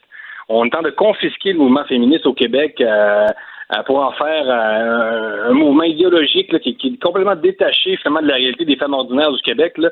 Euh, on commence aussi à séparer les femmes en fonction euh, de leur couleur. Hein. C'est euh, euh, il y a des événements féministes qui excluent maintenant les femmes blanches. Euh, c'est aussi, ça, c'est assez incroyable. Euh, Les femmes blanches, je ça, c'est à peu près, je sais pas, 90% des femmes au Québec. Là. Euh, donc, tu dis, euh, euh, l'émancipation des femmes, ça appartient pas non plus à un seul courant, un petit courant qui voudrait, euh, qui voudraient avoir le, le monopole euh, du bien là, finalement. Et, euh, et, et l'autre paradoxe aussi là, c'est que finalement certaines féministes québécoises se, se retrouvent à défendre des mouvements ben, ultra religieux, ça c'est sûr, mais, mais même d'extrême droite.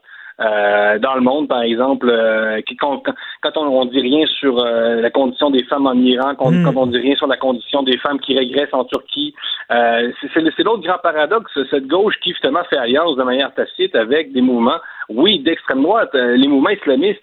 Euh, c'est- des mouvements, euh, je veux dire, néo-fascistes. là. C'est comme ça qu'on les appelle, qu'on les désigne dans la presse, dans le monde arabe. là. Il faut, faut, faut être capable de nommer les choses. Là. Ah oui, non, non, c'est le monde à l'envers. là. Les féministes qui s'allient avec les religieux, euh, qui... euh, non, c'est- c'est c'est vraiment hallucinant.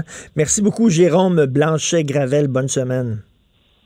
Salut, bonne semaine. Salut. Martineau et l'actualité, c'est comme le yin et le yang. Impossible de les dissocier. Politiquement incorrect. Alors, l'excellent Loïc Tassé, chroniqueur et blogueur au Journal de Montréal, Journal de Québec, qui publie euh, un texte fort intéressant euh, aujourd'hui, Les zones d'anarchie. Salut Loïc. Bonjour, comment ça va Richard? Euh, très bien, mais écoute, euh, surtout ton texte, là, il fesse fort. là. Donc, il y a- il y a vraiment il y a beaucoup de zones de non-droit en France et c'est très inquiétant. Mais c'est pas moi qui le dis. Euh, c'est un ancien haut fonctionnaire qui travaillait au ministère de l'Intérieur. Il était sous-préfet, je crois, et il a démissionné il y a deux ans pour écrire un livre pour dire euh, ce qu'on lui refusait le droit de dire, c'est-à-dire que la France compte environ 1500 quartiers où l'État n'exerce plus d'autorité comme telle, parce que les policiers ont peur d'y entrer, parce que les fonctionnaires euh, ne peuvent plus y faire leur travail, les enseignants ne parviennent plus à y enseigner vraiment. Et euh, dans ces quartiers, il y en a 500 qui sont devenus littéralement dangereux, où vraiment la police n'ose plus entrer. Et ces quartiers, tous ces quartiers, sont euh, en fait euh, détenus par euh, des islamistes. C'est les islamistes qui font la loi et l'ordre dans ces quartiers. Mais attends une minute, là, 1500 quartiers, Ouais. c'est énorme.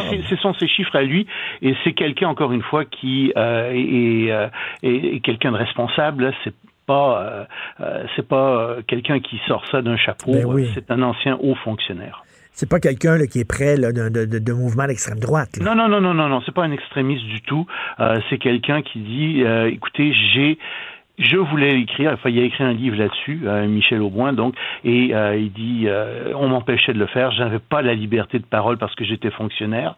Euh, évidemment, il était au ministère de l'Intérieur, et il dit, ce sont des données euh, qui circulent, Et, qu'on a. et- et tu vois, Et voilà. le- Loïc, ce qui est triste là-dedans, c'est que dans ces quartiers-là, il y a certainement beaucoup, beaucoup de musulmans, hommes, femmes et enfants, qui voudraient euh, vivre à l'occidental selon les lois françaises, Ben, on les a, on les a abandonnés, on les a laissés littéralement Oui. euh, euh, aux, aux islamistes en disant faites-en ce que vous voulez en faire. Oui. Ben, D'abord, il y a une grande méprise là-dessus. Tu sais, euh, les musulmans qui viennent d'Algérie, qui viennent de- du Liban, qui viennent- ce sont des Occidentaux. Ben oui.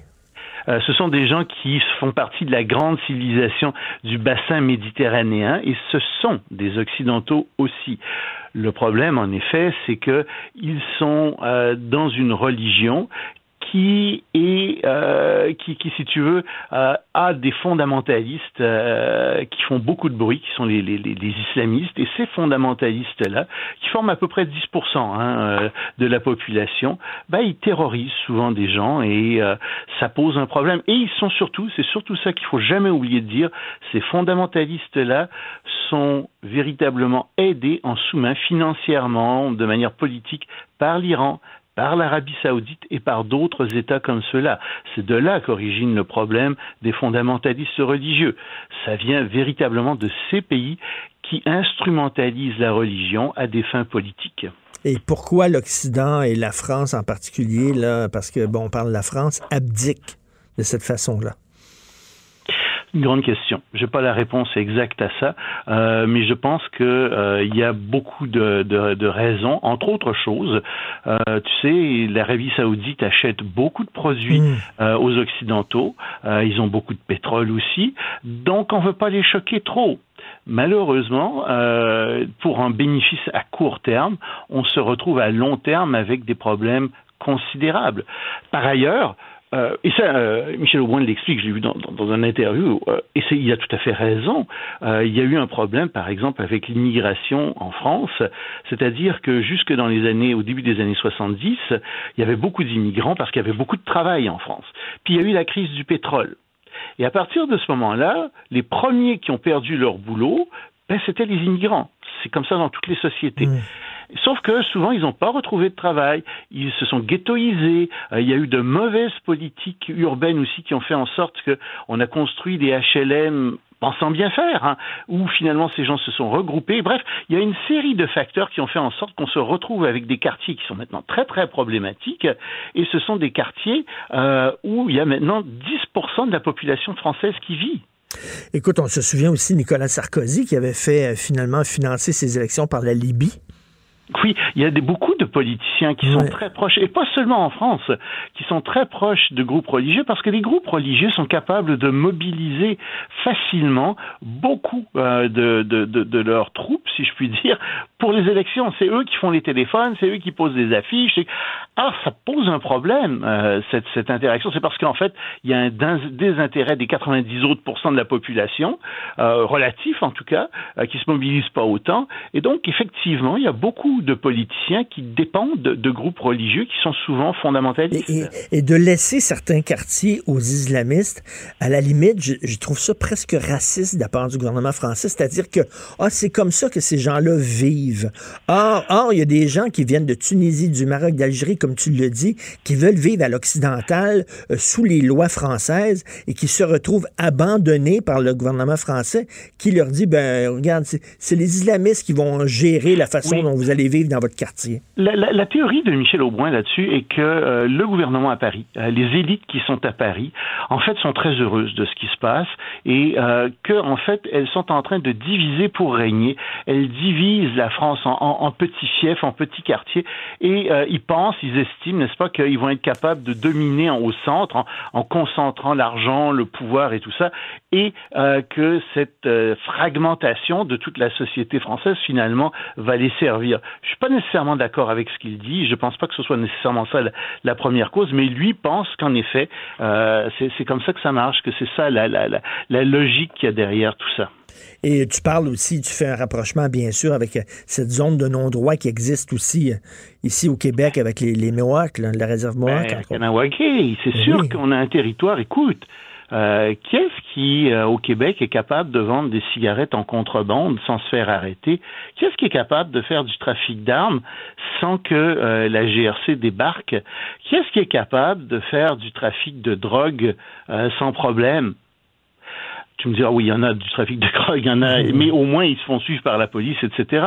Mais c'est qu'est-ce qui est capable d'ouvrir un casino Essaie, toi, essaie donc de faire ça, toi, d'ouvrir un casino dans ton salon, savoir ce qui va arriver. Non, mais le problème, c'est ça. C'est que on a en fait une zone de non-droit. C'est un peu, c'est pour ça que c'est la même chose, où le droit du Québec et le droit du Canada ne s'appliquent pas, qui est Kanawagé. Ça pose un vrai problème parce ben oui. que euh, ces gens euh, siphonnent une partie de l'économie du Québec, ces gens inondent le Québec avec euh, de, de, de, la drogue, avec des armes de contrebande. C'est très très nocif. Et je dis ces gens, c'est pas tous les Mohawks, là, je veux vraiment pas dire ça. Mm -hmm. On a chez les Mohawks, il y a une, poche, il y a une là. mafia qui est là, qui est organisée, qui tient ça. Euh, je suis pas spécialiste de Kanawagé, mais c'est bien clair que ça existe depuis euh, des dizaines d'années, et c'est bien clair qu'il n'y a aucune volonté de la part du gouvernement du Québec ou du gouvernement du Canada euh, de mettre fin à ça, et ça pose un problème. Si tu n'es pas capable de faire respecter le droit sur un territoire, c'est parce que ce territoire ne t'appartient plus. Tout à fait. J'invite les gens à lire ton texte, Les zones d'anarchie euh, de Loïc Tassé, un super bon texte. Merci beaucoup, Loïc. Passe une bonne plaisir, journée. Richard. Salut. Excellente journée. Jonathan, est-ce que tu es là? Je suis là hey, comme tu un seul homme. Attends, toi, t'es arrivé hier. Oui. À quelle heure? Euh, j'ai mis le pied dans la maison autour de 8 heures. OK, puis là, tu as su parce que, bon, Benoît euh, Gastro, fait que c'est toi qui as remplacé Benoît ce matin. Et tu as su sur quand, toi? Tu as su hier soir? Quoi? Ah, ben en fait, hier soir, il y a un patron qui m'a appelé pour me dire que ça se pouvait que Benoît soit pas là, d'être stand-by. OK. Et là, finalement, avant que je me couche vers 10h30, finalement, on, on m'a dit, ah, il va être là. Mais finalement, Benoît avait eu un bon, un, un bon feeling. Donc, je l'ai su à 5h et, euh, 5h20. Oh, que j'étais boy. que j'étais en onde à, à 7 heures. Eh, ça, c'est un retour de vacances assez brutal. Sais-tu quoi? Je me faisais la réflexion. euh, je- je sais que t'es pas très mécanique, là, mais est-ce que tu sais c'est quoi un choke? Euh, Ça, tu sais, mettons ouais. une souffleuse, là. Oui, oui, oui. Quand tu pars ta souffleuse puis il fait froid, tu, tu- tu vas, tu, vas, tu vas pomper le gaz. Oui, oui, oui. Puis avant de la craquer, tu mets le choke. Le choke, c'est comme pour faire partir ton moteur au ralenti. C'est comme une espèce de période de transition. Le moteur, il part. Là, t'as le choke. OK. Puis là, après ça, tu peux enlever le choke. Là, le moteur, il embarque au complet. tu Mais toi, t'as pas eu de choke. Non, non, à la matin. Matin, c'est comme boum. La machine a parti, là, tu sais, puis le moteur, il claquait un peu, là. Mais euh, écoute, tant qu'à revenir travailler, t'es aussi bien de revenir, tu sais, En pour tout cas, de ça, ne, là. ça ne se sentait pas du tout. Là. On disait vraiment, on aurait dit que tu étais, écoute, ça faisait une semaine que tu le savais, que tu rentrais ce matin. Tu étais en super forme. Mais, tu sais, je dis toujours, quand t'aimes ce que tu fais, Ben oui, c'est Ouais, pas, tu- ça- tu- tu- le, le cœur te lève pas d'aller travailler, là. Quand t'aimes ton travail, on a, on a cette chance-là d'aimer euh, ce qu'on fait. Alors, on va t'écouter. Écoute, euh, de quoi tu vas parler, entre autres. Ben, je sais pas si tu as vu ça passer pendant ton, euh, ton émission, là, mais c'est pas beau ce qui se passe à la bourse en ce moment. hein. Ah Avec euh, la, la bourse de New York vient de suspendre les transactions, 7% de baisse à la, à la bourse de New York Ah, dans oui. quelques minutes. Tout ça à cause de la décision de l'Arabie Saoudite hier de mettre la hache dans les prix du baril de pétrole. Et écoute, tu sais, tout est dans tout. Tout ça est relié au coronavirus. Ben Euh, Ralentissement de l'activité économique, donc moins de ventes de pétrole. L'Arabie Saoudite qui dit Ah ouais, oh, checkez-nous bien. On va augmenter la productivité, on va baisser les prix. Et là, tout le monde capote et on va en parler avec un spécialiste, Normand Mousseau, que je trouve toujours euh, très intéressant, qui est professeur de physique à l'Université de Montréal. euh, et donc, on va en discuter avec lui du comment, du pourquoi et qu'est-ce qu'on peut anticiper comme, comme impact. Et l'autre chose, on se parlait dans la transition de l'émission de entre Benoît et, et ton émission de, du, du gouvernement Trudeau qui Ben va oui. déposer aujourd'hui un projet de loi pour empêcher ou en tout cas modifier le code criminel pour empêcher certains types de thérapies de conversion. Euh, ceux qui prétendent pouvoir guérir l'homosexualité. On va en parler avec un jeune qui lui a suivi trois thérapies. Gabriel Nadeau qui s'appelle Gabriel choix? Nadeau Dubois. Ben, c'était son choix, mais beaucoup poussé, là, tu sais, des pressions. euh. Ben oui. Écoute, il a subi un genre d'exorcisme. La première fois, là, le gars, il criait, là, t'es pas gay! C'est fou raide. C'est Ça- fou raide. ça a-tu Et pendant marché? ce temps-là, t'as des, t'as des gens louches. Ben, non, parce qu'après trois fois, il s'est rendu compte qu'il était aussi bien d'assumer euh, son orientation sexuelle. Mais tu sais, il y a des gens, là, je regardais la gang de, de louches à qui toi puis moi on avait parlé il y a deux ans, là. Parce que je me suis posé la question, je leur parle-tu encore aujourd'hui ou non? Non. La dernière fois, j'ai donné de la parole à des louches. Euh, je l'ai regretté, puis je pense que c'est le même genre de louche, là. Eux autres, ils disent que. Euh... Attends, j'ai ça pas loin, là. Mais si une personne se sent inconfortable avec son orientation sexuelle, qui est le gouvernement pour lui dire non, vous n'avez pas le droit de la changer, votre orientation, comme si c'était une, une, une switch que tu flippais on-off, Hum, hum, Je trouve ça hum. complètement- profondément, Complètement ridicule. profondément débile. Cela dit, il y a toute une discussion quand tu es dans les médias. Est-ce que tu donnes la parole à des weirdos ou pas? Moi, je pense qu'on devrait leur donner la parole, ne serait-ce que pour les montrer à quel point ils sont. exposer. Les exposer. C'est Oui. ce que tu penses aussi. Puis moi, je t'appuie là-dessus. Je trouve que oui, Oui. euh, on devrait pas être blâmé de donner la parole à des gens weirdos parce qu'on leur donne pas gratuitement. On les confronte et on montre jusqu'à quel point ils sont, ils sont dangereux dangereux et inquiétant. Puis je trouve que vaut, mieux, vaut mieux parler à ces gens-là que faire as comme raison, si raison. Et, probablement que ce gars-là, je lui aurais parlé si c'était pas du fait qu'il y a mm. deux ans, on lui a parlé. Ben puis que je me disais en même temps, je veux pas refaire la même entrevue que j'ai faite euh, il y a deux ans, mais je sais ce qu'il va me dire. Mais effectivement, j'ai tendance, moi, à dire il faut les dénoncer, il faut les exposer. Euh, c'est sûr que quand c'est quelque chose de vraiment très, très, très, très, très, très, très, très marginal, tu dis, bof, est-ce que vraiment je, je donne pas, je fais pas de publicité mm. en lui donnant la parole, mais de façon générale, je pense que quand on le fait, c'est qu'il existe un certain discours, un certain type de pensée. Et euh, il faut l'exposer, il faut le mettre dans la vitrine, il faut l'afficher dans la vitrine, dire Ben Hey, regardez, ça, ça existe pour pouvoir efficacement le dénoncer. Mais ça vient qu'un un certain nombre de risques. là. Quand je, je faisais Oui. la recherche ce matin pour retrouver euh, l'entrevue que toi et moi, on avait fait en 2017 avec le, le, le gars louche, le Bouchemi là, de Québec Vie, je suis tombé, tu sais, en, faisant ma recherche là, sur Google, il y avait, euh, tu sais, tu te souviens, le, le- le site euh, qui dénonce les radios de Québec. Sortons- là, sortons c'est un ouais. c'est syndicaliste caché derrière. Ouais, de- oui. C'est incroyable, ça. D'ailleurs, un jour, il faudrait que quelqu'un fasse de quoi là-dessus. Il est payé par une centrale syndicale pour épier les stations de radio. Et le gars avait écrit que toi et moi, on avait fait la promotion des thérapies Ben, de conversion. complètement. Alors que quelqu'un, il avait raccroché la ligne au nez en disant qu'il était, il était totalement débile. T'es complètement débile. T'as encore toujours ce rang de risque-là quand même, quand tu veux euh, dénoncer. Mais en même temps, euh, comme tu l'as dit, ça, faut- faut le faire. ça vaut la peine de le faire de temps à autre. Ben écoute, euh, excellente journée. J'espère que tu vas pouvoir faire un petit dodo cet après-midi. Ben non, je remplace Geneviève dans son show, puis ne manquez pas ma chronique avec Mario Dumont. Puis je te remplace aux têtes enflées aussi.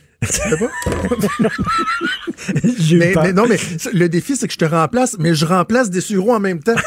fait que là, je vais comme poser question puis répondre. En tout cas, ça va être écœurant. T'es comme Dieu, t'es partout. Alors, t'écoutes avec Maude. Merci à Hugo, veilleux à la recherche. Fred Rioux, qui est de retour de vacances. Salut Fred, tout bronzé. On se reparle demain à 8 h. Passez une excellente journée politiquement incorrecte.